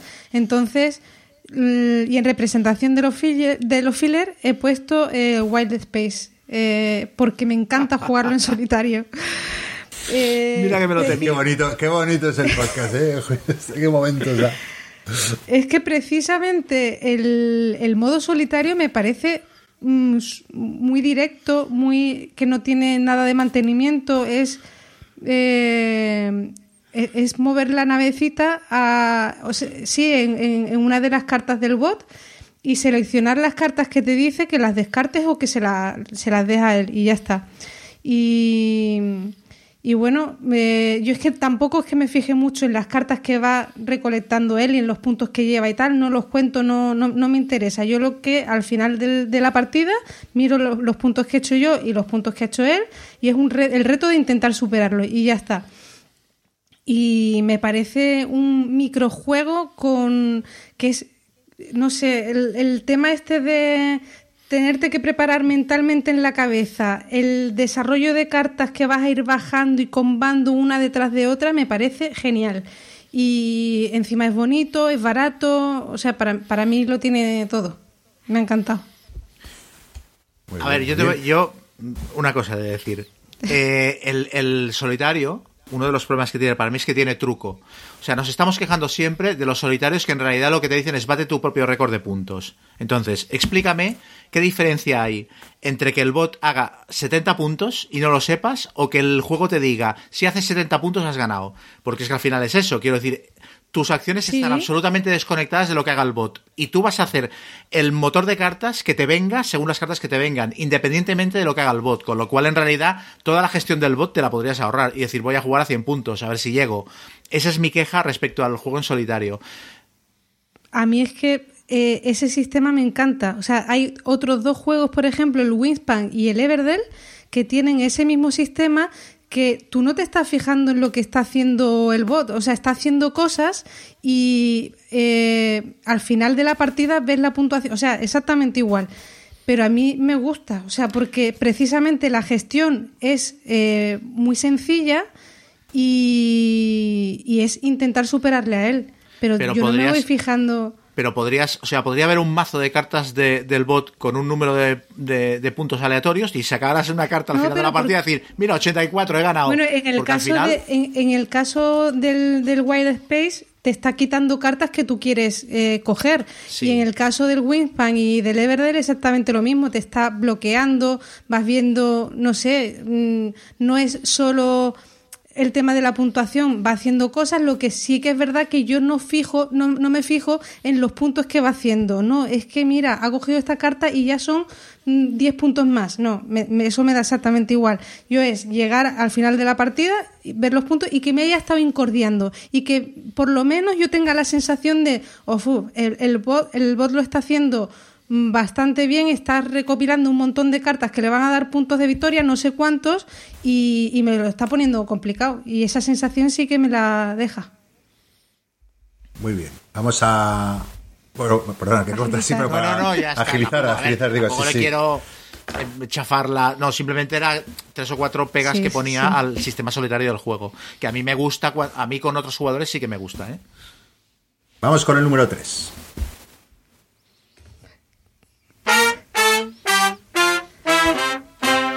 Number three. Pues yo, mi número 3 también es de los que claramente no compartimos la opinión, que es eh, con algunos, que es el Lost Ruins of Arnak. Eh, me ha parecido muy divertido, muy chulo, con un deck building con las dos posibilidades, que hay cartas que según compras las juegas inmediatamente, pero luego te cuestan si las quieres volver a jugar. Otras cartas van a la parte de abajo de tu mazo, que es muy cortito, entonces lo más normal es que te lleguen en el siguiente turno tienes las acciones, tienes un poquito de colocación de trabajadores y de él de mierda me han pisado la acción que quería, aunque solo sean dos trabajadores. Tienes la gestión de recursos para avanzar en tu track de llámalo eh, exploración o llámalo tecnología, llámalo track. Y me ha gustado. abstracto. Eh, exacto. Entonces, eh, me han gustado. Me parece que las mecánicas están bastante bien engarzadas. eh, que eso, se busca mucho el cómo optimizar, cómo ir lográndolo. Eh, tiene además dos lados de tablero que son diferentes para poderlo jugar y darle más rejugabilidad. Pero que solo con lo que trae te da bastantes partidas. Entonces, en los Riff of Arnak es mi número 3. So- Solo por puntualizar, ¿eh? que suscribo lo que dices, Guille, pero que Guille meta este juego en su top 3 ya dice mucho de lo temático que era el juego, que es lo que yo esperaba. No, pero realmente no, le quiero dar aporte al juego porque el juego es que es, es bueno, mecánicamente funciona y todo, pero es que se me hizo muy demasiado abstracto. Pero bueno, voy a jugarlo de nuevo, ¿eh? para no poner la estocada antes de tiempo. Por fin hablaste del Guille, que siempre ahí te voy diciendo, sí, yo quiero hablar, y al final no, no sale la reseña. Yo es que no quería hacer la reseña, o sea, mm, lo he ido alargando un poco el tema porque quería probar el modo solitario, que no sé si lo habrás probado tú, que me imagino que no. No, no. Es que tiene una, no una campaña, creo. O sea, eh, creo que el, el modo solitario está currado. Por cierto, me tiró de las orejas. Bueno, ya aprovecho para comentar que, que el próximo capítulo hemos invitado para que participe a Xavi Garriga de VIR. Eh, además, eh, lo que le he propuesto, aparte de que le entrevistemos, es que también reseñe un... Bueno, esto no se lo puedo... Pero bueno, se lo, se lo propondré. Que participe, que participe como uno ahora, más. ¿no? Se está enterando ahora. Que, que participe como uno más en el programa porque oye, eh, nos escucha siempre y bueno, siempre es, eh, es un, bueno, un personaje muy interesante de, de escuchar. Así que, eh, Chema, pero te, te tapas la boca. te- yo voy a mojar pan aquí. bueno, eso, eso para el próximo programa. Pero no, me tiró las orejas cuando le propuse. No te, no te va a gustar Arnak y tal. o sea que no se escucha, eso está muy bien. Eh, nada, vamos con el número. Ah, no, ti. Con el número 3 del resto. Con el número 3, vale, sí, sí. Pues eh, bueno, yo era uno de los juegos que eh, con el One Small Step que más esperaba y este caso sí que ha cumplido las expectativas, que es el Imperial Struggle de Jason Matthews y, y Ananda Gupta, ¿no? Y bueno, un juego de mayorías que cuenta un poco el enfrentamiento entre Gran Bretaña y Francia durante el siglo XVIII. Y, bueno, yo lo que expliqué ya en su día cuando lo reseñó, ¿no? Que yo creo que la mejor noticia es que es un juego que, consigue distanciarse de Twilight Struggle, ¿no? Incorpora nuevos elementos como un, pu- es que es el, el pool de selección de los setas y luego prescinde de otros, que es el card driven. Y, y bueno, el juego, eh, pues eso, es que es un juego que cada turno ofrece un abanico de posibilidades infinitas, llenas de tensión, eh, muchísimas opciones tácticas, muchísimas cosas a tener en cuenta, pero a, la- a su vez accesible, ¿no? Y, y bueno, ese es un juego de estos que, consigues una inmersión, ¿no? Que estás ahí metido en la partida con mil cosas que hacer, entretenidísimo y bueno, lo han vuelto a hacer. Eh, es un juego, o sea, que, que ca- ca- cada partida va creciendo. O sea, tiene su curvita, ¿no? Y, y quizás su único hándicap era un poco la duración, pero bueno, luego cuando lo, lo he jugado más, eh, bueno, quizás porque me han ganado a mí rápidamente, por eso no dura tanto. pero bueno, que es un, un ju- un fantástico juego de mayorías con tema político y, y bueno, si os gusta este tipo de juegos yo lo recomiendo mucho, Imperial Struggle. Yo este lo vendí eh, sin jugarlo. Otro. Pero, pero, por, oh, hombre, es que me metí en un grupo de WhatsApp. Es que lo de los grupos de WhatsApp es un arma de doble filo. Muy y malo, todo, es un arma de doble Sí, sí, sí. Y empezaron, o sea, eran unas retaílas de, de, de ¿cómo se dice? Mm, Ahí lo diré. Excepciones a las reglas y detallitos y no sé qué y dudas y digo, eh, malo. Y bueno, me voy a esperar a que salga en castellano. O sea, quiero volverle a dar un intento cuando salga en castellano a ver si han corregido también las erratas que, que tenía el manual. Y, y si, si en cristiano a lo mejor es un poquito más fácil de llevar. Luego, luego no está, es, sí que sí, es verdad yo lo que dices, pero no es tan difícil, ¿eh? Eh, también es cierto que, que a mí he ido con gente que, que se lo, que se lo lo, sabe que lo y, te- mucho. Y que yo simplemente cojo la cerve y a jugar y que no estoy pendiente del pim pam. Pero bueno, merece mucha pena. Hombre, si es un poco más complicado que el Twilight Sí. Struggle, si, si hay cinco tipos de acciones, digamos, en vez de tres, entonces es un poco más complicado. Las erratas no me han parecido tan Sí, determinantes. He visto cosas peores, pero Pero bueno, está bien el juego. Muy bien, Chema, tu número 3. Pues mi número 3 es eh, Napoleon's Eagles Storming the East, que lo reseñé también recientemente. Eh, bueno, es el, el mejor wargame que he jugado en, iba a decir en el último año, pero he jugado muy pocos, en los últimos años. O sea, eh, aparte de las mecánicas que son muy chulas, tiene el rollo de, de- de las combos de cartas. eh, tiene una abstracción súper bien parida porque realmente ya comenté que ves la batalla. Eh, y, temáticamente es que es, es ideal. Y me apetece mucho que sigan la serie porque me apetece mucho que representen batallas napoleónicas que de las que yo quizás no me compraría un wargame propio. O sea, ¿sabes? Batallas o pequeñas o más desconocidas de las que digo, uff, me da un poco de pereza. Eh, yo qué sé, Friedland y batallas así, que es. No sé si me compraría un wargame de Friedland. De hecho, hoy me he vendido uno que tenía de, de US Games del año de la Conga y no lo había estrenado. O batallas de las pirámides, batallas de la primera etapa de Napoleón. Cosas que igual un wargame dedicado de estarte muchas horas, no sé si lo jugaría, porque me tiran más los Austerlitz, los Waterloos y tal. Pero con este sistema que es tan rápido, tan ágil y tan divertido, sí que me, sí que me metería a fondo. Entonces, para mí ha sido un descubrimiento este juego y me lo he pasado bomba con el Napoleon's Eagles Storming the East. Muy bien. Miguel, tu número 3. Bueno, pues en mi top 3 yo tengo un juego que le podrían haber dado perfectamente el premio a Producto del Año. Se trata de Gloomhaven Jobs of the Lion. Es, eh, han cogido el número uno de la BGG, que es un troncho de juego con una caja enorme, con un precio elevado, con una campaña gigante de casi 100 escenarios y lo que han hecho es condensarlo en una caja de 40 que a la mayoría nos, sirve mm, perfectamente.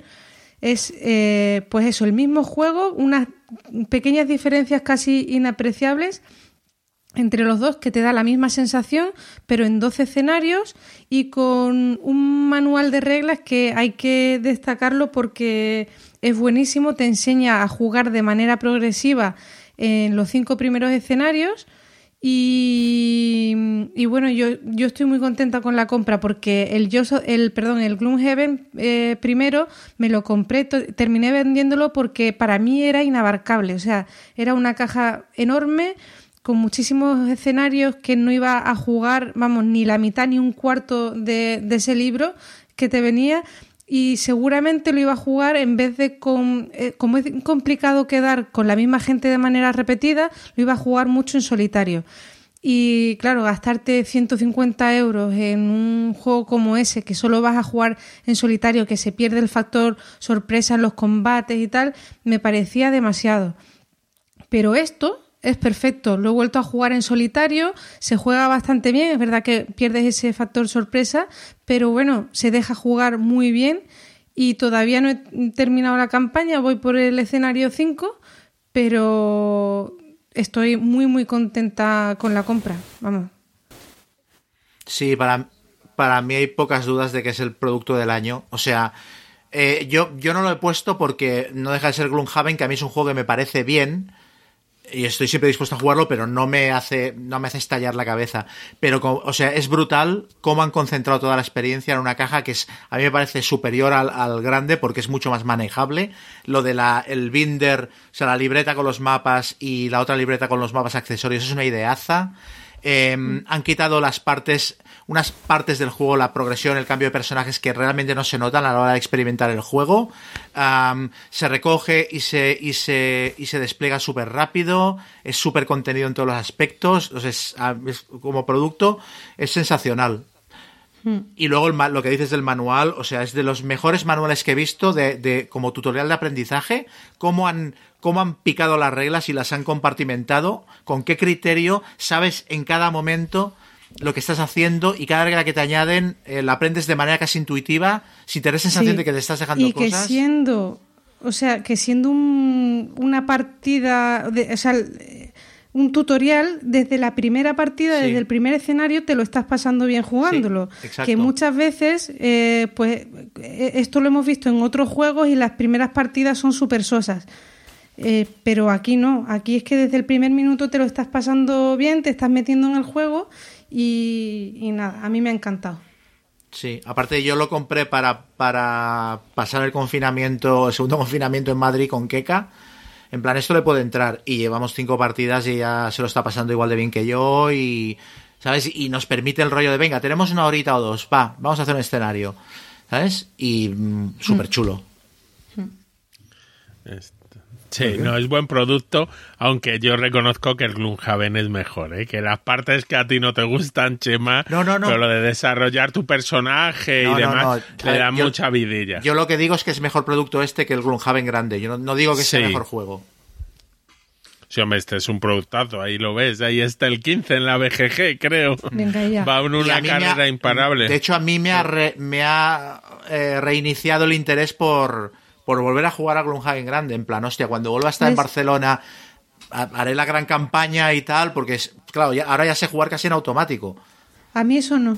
¿Ves? O sea, prefiero esto condensado, eh, que eso, que tenga 10, 12 partidas y, y ya está. Y además, yo creo que es rejugable, que puedes volver a jugar los escenarios y. Pero ¿sabes? son, no, no- son no pierde- 25, ¿no? ¿No son 25 misiones? Ah, pues yo pensaba que eran 12. son 5 Vienen tutoriales. 25, pero no se juegan todas. Ah, vale, vale, vale. Hay algunas ya accesorias. Va, pero que prefiero algo así condensado. Yo no me, o sea, no tengo ninguna gana de volver a comprar el Gloomhaven grande. Eh, esa caja tan Ah. Es que yo lo enorme. tengo. Ah, bueno. Yo, lo te- yo lo tengo y lo tengo. El mío, una vez más, lo tengo sin estrenar. Porque he jugado siempre con los copia de otros. otro. Mm. Venga, vamos con el número 2. Number two. Number two. Eh, mi número dos es también un euro con un tema muy metido eh, y una bella presentación que se la han copiado a Coimbra del año pasado, pero es el alma mater de, los diseñadores italianos que forman el grupo Akitoka. Eh, el juego me ha parecido un euro eh, duro de los que te gustan, de los que no tienes los recursos, de los que te aprieta para conseguir las cosas, de los que tú ves que hay que hacer pero no sabes cómo hacerlo.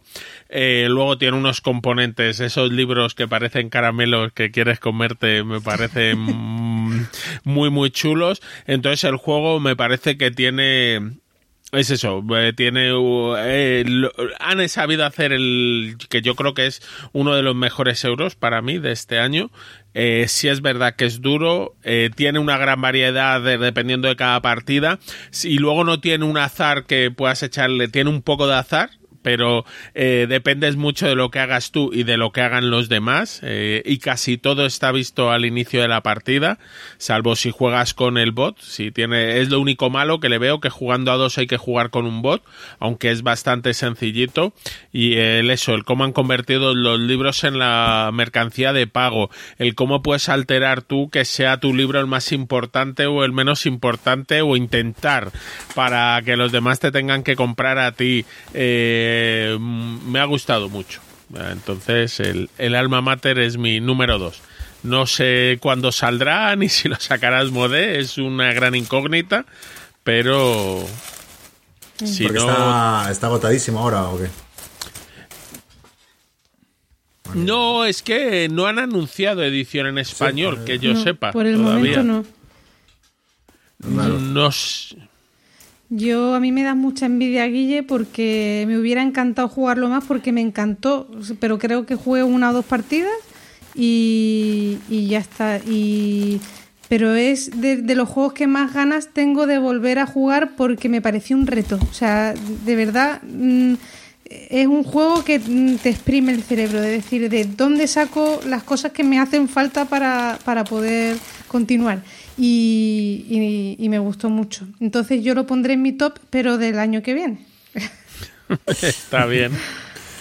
Nada, yo, yo en el número 2 muy rápido, porque ya ha hablado Chema de él, que es la tripulación de Crew, que, eh, que eso, o sea, yo lo juego este año, así que por eso lo, lo incluyo este año, aunque es verdad que, que lleva ahí, claro, es que es un poco que, que lleva ya todo el año dando, haciendo ruido, pero vamos, nada, nada más que añadir, ya lo hemos dicho todo antes, pero es que es un juegazo. Así que nada, Chema, pasa tú. Bueno, pues yo eh, voy a decir también un juego que ya se ha dicho, el número 2, que es el Wavelength. Cuando lo reseñé dije que no sabía si era el mejor party de la historia. Bueno, lo he jugado más y puedo decir que es el mejor party de palabras que he jugado nunca. Y me voy a limitar a explicar una anécdota de la partida que jugamos ayer. A uno de los jugadores le salió una tarjeta en la que ponía tarea ligera, tarea pesada. Y dijo como pista montar un armario de Ikea.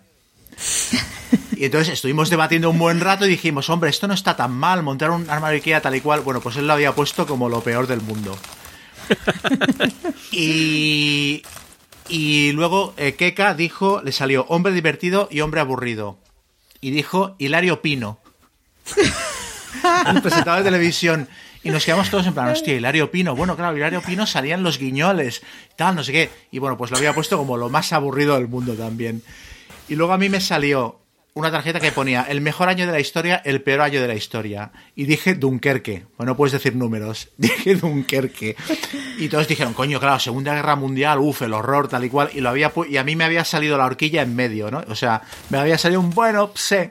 Pero lo que tiene este juego chulo es que entras, entras en una especie de agujero de, de conejo cuando estás pensando qué pista dar, en la que pierdes la capacidad del pensamiento lateral. Entonces yo me metí en plan, bueno, peor año de la historia, más un año intermedio, a ver, diré qué eventos hay así la- eh, importantes. La Segunda Guerra Mundial, el 11S, va, la Segunda Guerra Mundial. Segunda Guerra Mundial, pero no diré algo muy chungo, en plan, no diré ni la campaña de Rusia, ni, ni el 39 tampoco, pero esa invasión de Polonia. Mira, Dunkerque, los aliados más o menos, ahí respiraron un poco y acabas diciendo una chorrada que cuando la analizas no tiene ningún sentido.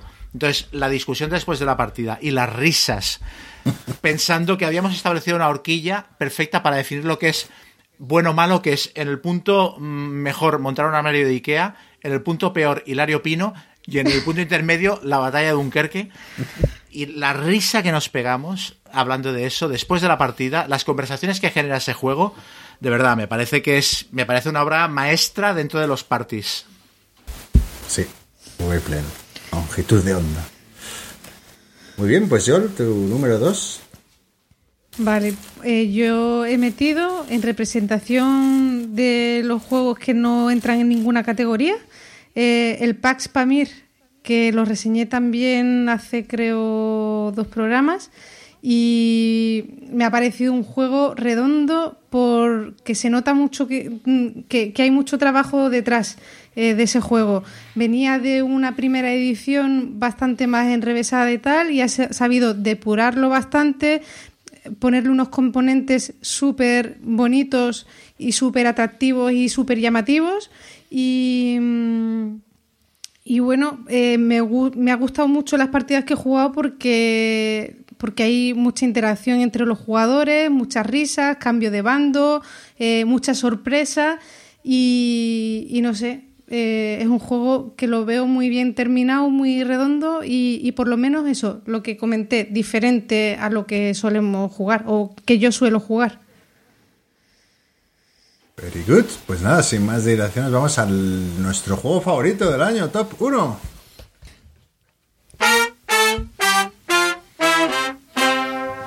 Number one. Oye, Yolber, tú que tienes cinco botones y, y vas tocando cinco Claro. pulsadores y. Tengo aquí el piano de los sonidos. Está bien eso. Pues yo, mi number one, eh, hablamos yo creo el programa anterior, que es el Billón de Sun, así que no voy a comentar mucho, podéis escucharlo recientemente, pero me ha gustado mucho, eh, me ha parecido... Eh, una cosa innovadora, no era lo que me. Vamos, no eh, salió medio de la nada, no sabíamos nada y con unas mecánicas muy ahí, muy chulas de elegir las tecnologías, un juego que se juega muy rapidito y que me ha dejado muy buenas sensaciones. Yo este también Sí. lo dejo para mi top de 2021.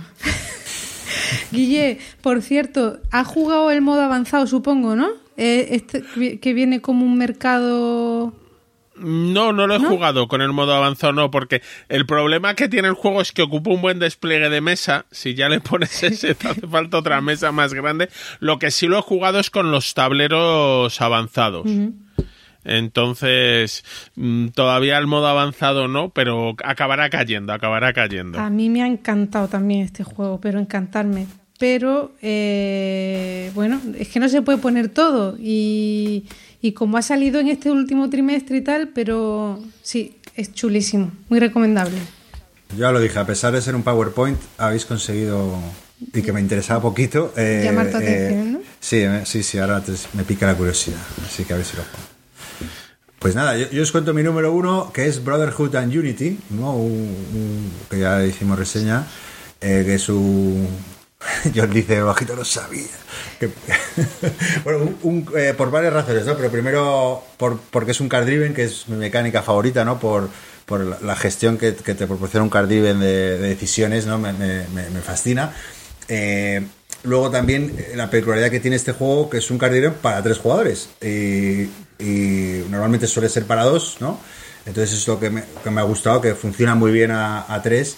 De hecho, bueno, se puede jugar a dos y a uno, no, no lo he jugado de esa manera, pero, pero funciona genial a tres, porque las cartas generan eso, esas sinergias ¿no? que, que permiten partidas muy diferentes. ¿no?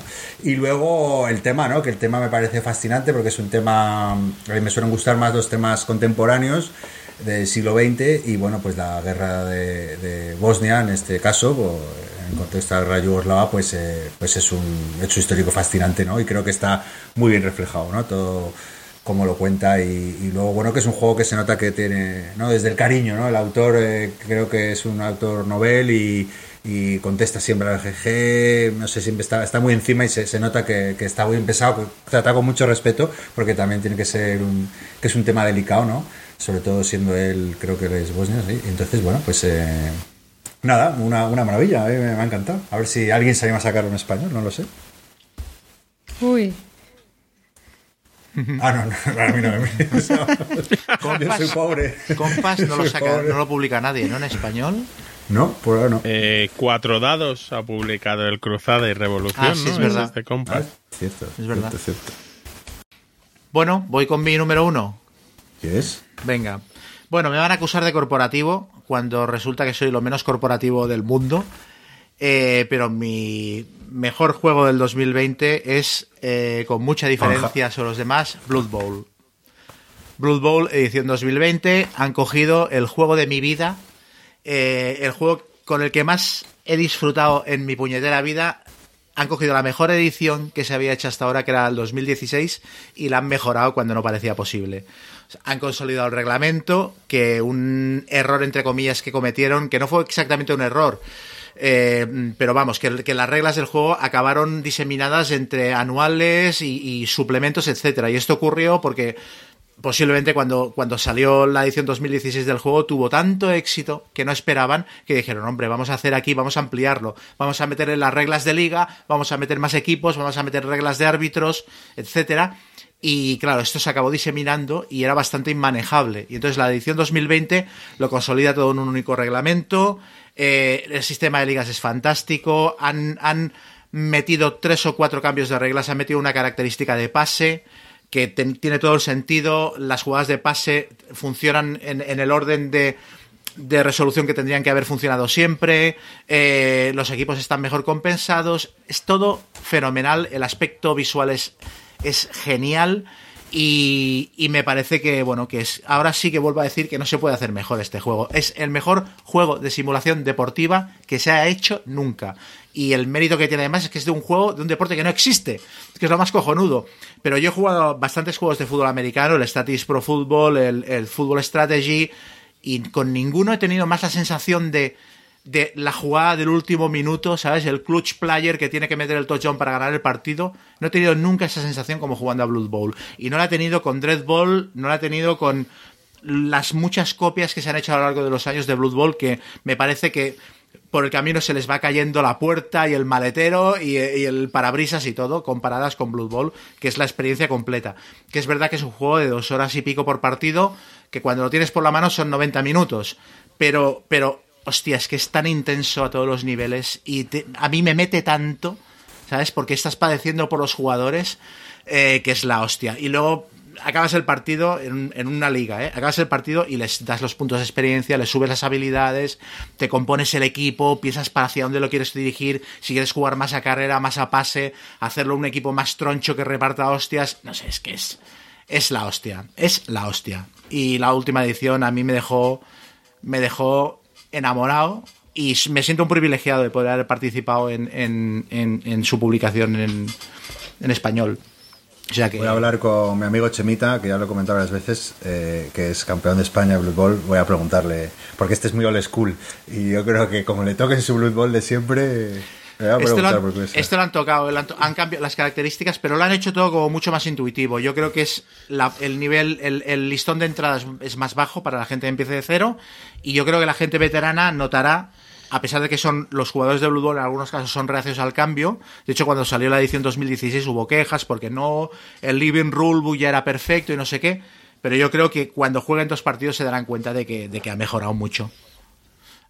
Está. Yo voy a meter un comentario que todos sabemos que Chema no opina que este es el mejor o no debería opinar que este es el mejor juego del año. El mejor juego del año es el Fan Hunter juego de rol. Chema. Cuando ha empezado yo pensé que iba a decirlo, yo no te la cara. Yo también. Cuando ha hecho- Esto sería muy sido grande brutal. eh, por mi parte. Esto y el, y el sido 2 el Nazi Papers. Eh, no, el del Nazi Papers el año que viene. No, Blood Bowl, de verdad. O sea, es que es, es- este juego es tan bueno que, que da ganas de llorar. Bueno, no llores en directo, Cheva. bueno, che, eh, John, tu número one. Yo. A ver, yo voy a poner en el número uno un juego que para mí es imposible pensar en él y no eh, tararear esta canción. No, esta no.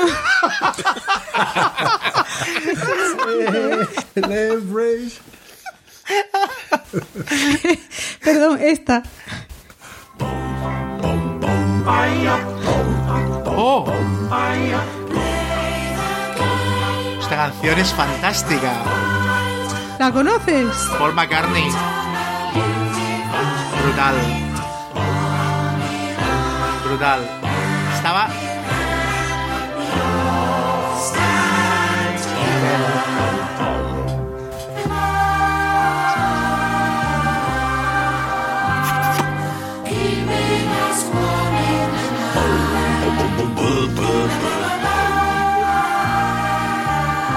Bueno. No digas el juego, no digas el juego. ¿no? A Hay ver que- si hay que adivináis, ¿no? Pesadilla antes de Navidad o, los- Estaba obsesionado con el videoclip, recuerdo. Cuando lo Yo pasaban por la también, tele. ¿eh? Era brutal. Las ranas Me- ahí. Sí, Esos sí, nenúfares sí, sí. cantando. ¿Sabéis Ah, de vale, qué pues juego? con- ahora que ha dicho eso ya sé cuál es. Sí, hombre. ¿Cuál? No, ahora que has dicho es que no, no recuerdo. El Everdell. Me sorprende Everdell. bastante el Everdell. Eh, Que te sorprende que, que lo tenga en el top que lo tengas uno? en el 1, me parece fuerte. Es que. hombre, a todo el año de él. Me ha gustado mucho, ¿no? Me ha encantado. O sea, yo he jugado veintitantas partidas y me parecen poquísimas porque al final, bueno, pues tienes que jugar a otras cosas pues para hablar en el podcast y tal. Pero si tuviese más tiempo, de verdad lo hubiera jugado el doble. Es un juego que sobre todo he jugado en solitario. Y el solitario me parece espectacular porque mm, el mantenimiento es súper sencillo, pero tiene la habilidad, bueno, tengo que decir que es un juego, porque yo creo que ni siquiera lo he reseñado en el, en el podcast, sino que he hablado alguna vez, no, estoy segura, ¿eh? ¿Sí? Lo hemos ido mencionando. En varios Sí. programas hemos ido hablando de él. Es un juego de construir un motor con las cartas eh, que te proporcionen recursos para avanzar en la partida y puntos de victoria para ganar al final. Y bueno, se compara mucho con el Wispan y sabéis que el Wispan me encanta, pero este es como todavía más. ¿Por qué? Porque las cartas con las que juegas tiene, eh, o sea, encontrar el combo con ellas es muy complicado. Eh, empiezas la partida con solo cinco cartas en la mano y ningún recurso. Y la primera ronda del juego, que son cuatro, las cuatro estaciones del año, te cuesta la vida empezar a construir algo, algún motor, ¿vale? Entonces, a medida que lo vas jugando, vas viendo que eh, cuando vas aprendiendo cómo comban las cartas y cómo tienes que buscarla, cómo ciclar el mazo y tal, disfrutas muchísimo más las partidas. Y bueno, lo que estaba diciendo del solitario, que el solitario tiene la habilidad, eh, el solitario, cuando tú juegas una carta en tu tabló, digamos, porque se llama, estos juegos así se llaman tableau building, cuando eh, juegas una carta, el solitario va a jugar otra, tiras un dado y del- de las que hay en el mercado, coges una y se la pones a él, ¿vale? Pues tiene la habilidad, aunque sea con un dado, de siempre coger la, la que quieres, porque es verdad que te hacen falta muchas eh, muchas cartas concretas para, para hacerlo bien en la partida. Y, la sinergia esa, pues de, de las cartas, de tener que encontrar eh, una carta en concreto, de tener que ciclar el mazo, pues me parece chulísimo. Y mm, es que el solitario es muy bueno porque tiene cosas como, por ejemplo, bueno, en la partida hay unas cartas que tienes que intentar cumplir, te dicen que juegues pares de cartas. Pues, por ejemplo, la torre vigía y el topo minero, ¿no? Entonces tienes que buscar durante la partida esas dos cartas para reclamar esa cartita, llevártela a tu zona de juego y que al final de la partida te dé puntos de victoria. Pero es que en el solitario, por cada carta de esas que no consigas mm, bajar o reclamar, el- la rata, que es contra la que juegas la, la partida en solitario, va a llevarse seis puntos en el modo difícil. Y hay cuatro cartas de esas y yo, yo normalmente nada más que consigo una o dos, con lo cual estoy dejando mm, pues 3 por 6, 18 o 12 puntos a la rata por no reclamar esas cartas. Entonces, eh, sufres mucho, o sea, estás viendo en la partida lo que tú no estás pudiendo conseguir que se lo va a llevar la rata eh, en la partida. Estás viendo cómo te bloquea los espacios donde vas a donde consigues los recursos. Estás viendo cómo te quita las cartas del mido que te hacen falta, porque hacen falta cartas concretas. Entonces es un dolor. Luego la rejugabilidad es altísima porque viene un tocho enorme de cartas y dependiendo de cómo las combines de una partida a otra cambia muchísimo la sensación. ¿Y qué más iba a decir? Te hago, te hago una pregunta mientras tanto. Las expansiones Eso, eso es lo que quería hablar Ah, de. mírame bien. A ver, las expansiones no he podido probarlas todas porque hasta ahora no han salido en castellano y yo tengo el juego en castellano. Entonces, el mes que viene salen eh, las otras dos. Pero la primera, que es la de Pellbrook, mm, bueno, me la jugué, me la compré al principio, jugué unas cuantas partidas al base, pero en el momento que, que la metí, ya todas las partidas las he jugado con, con esa expansión, porque de reglas no, no emborrona mucho, ¿vale? No, no, no mete muchas reglas adicionales, simplemente un tablero adicional, pero la ranita eh, del, del solitario, del bot, que ocupa los espacios y se va llevando las perlas, que son el recurso que te hace falta para conseguir un objetivo y tal, eh, al final convierte el juego en un reto todavía mayor. Entonces, ganarlo es súper difícil. El otro día lo comentaba con Luis de Black Meeple, que lo ha jugado, lleva 280 y tantas partidas. Bueno, Eh, es, que y- es, es como el mayor paladín del, del Ever del él, ¿no? Sí, sí, sí.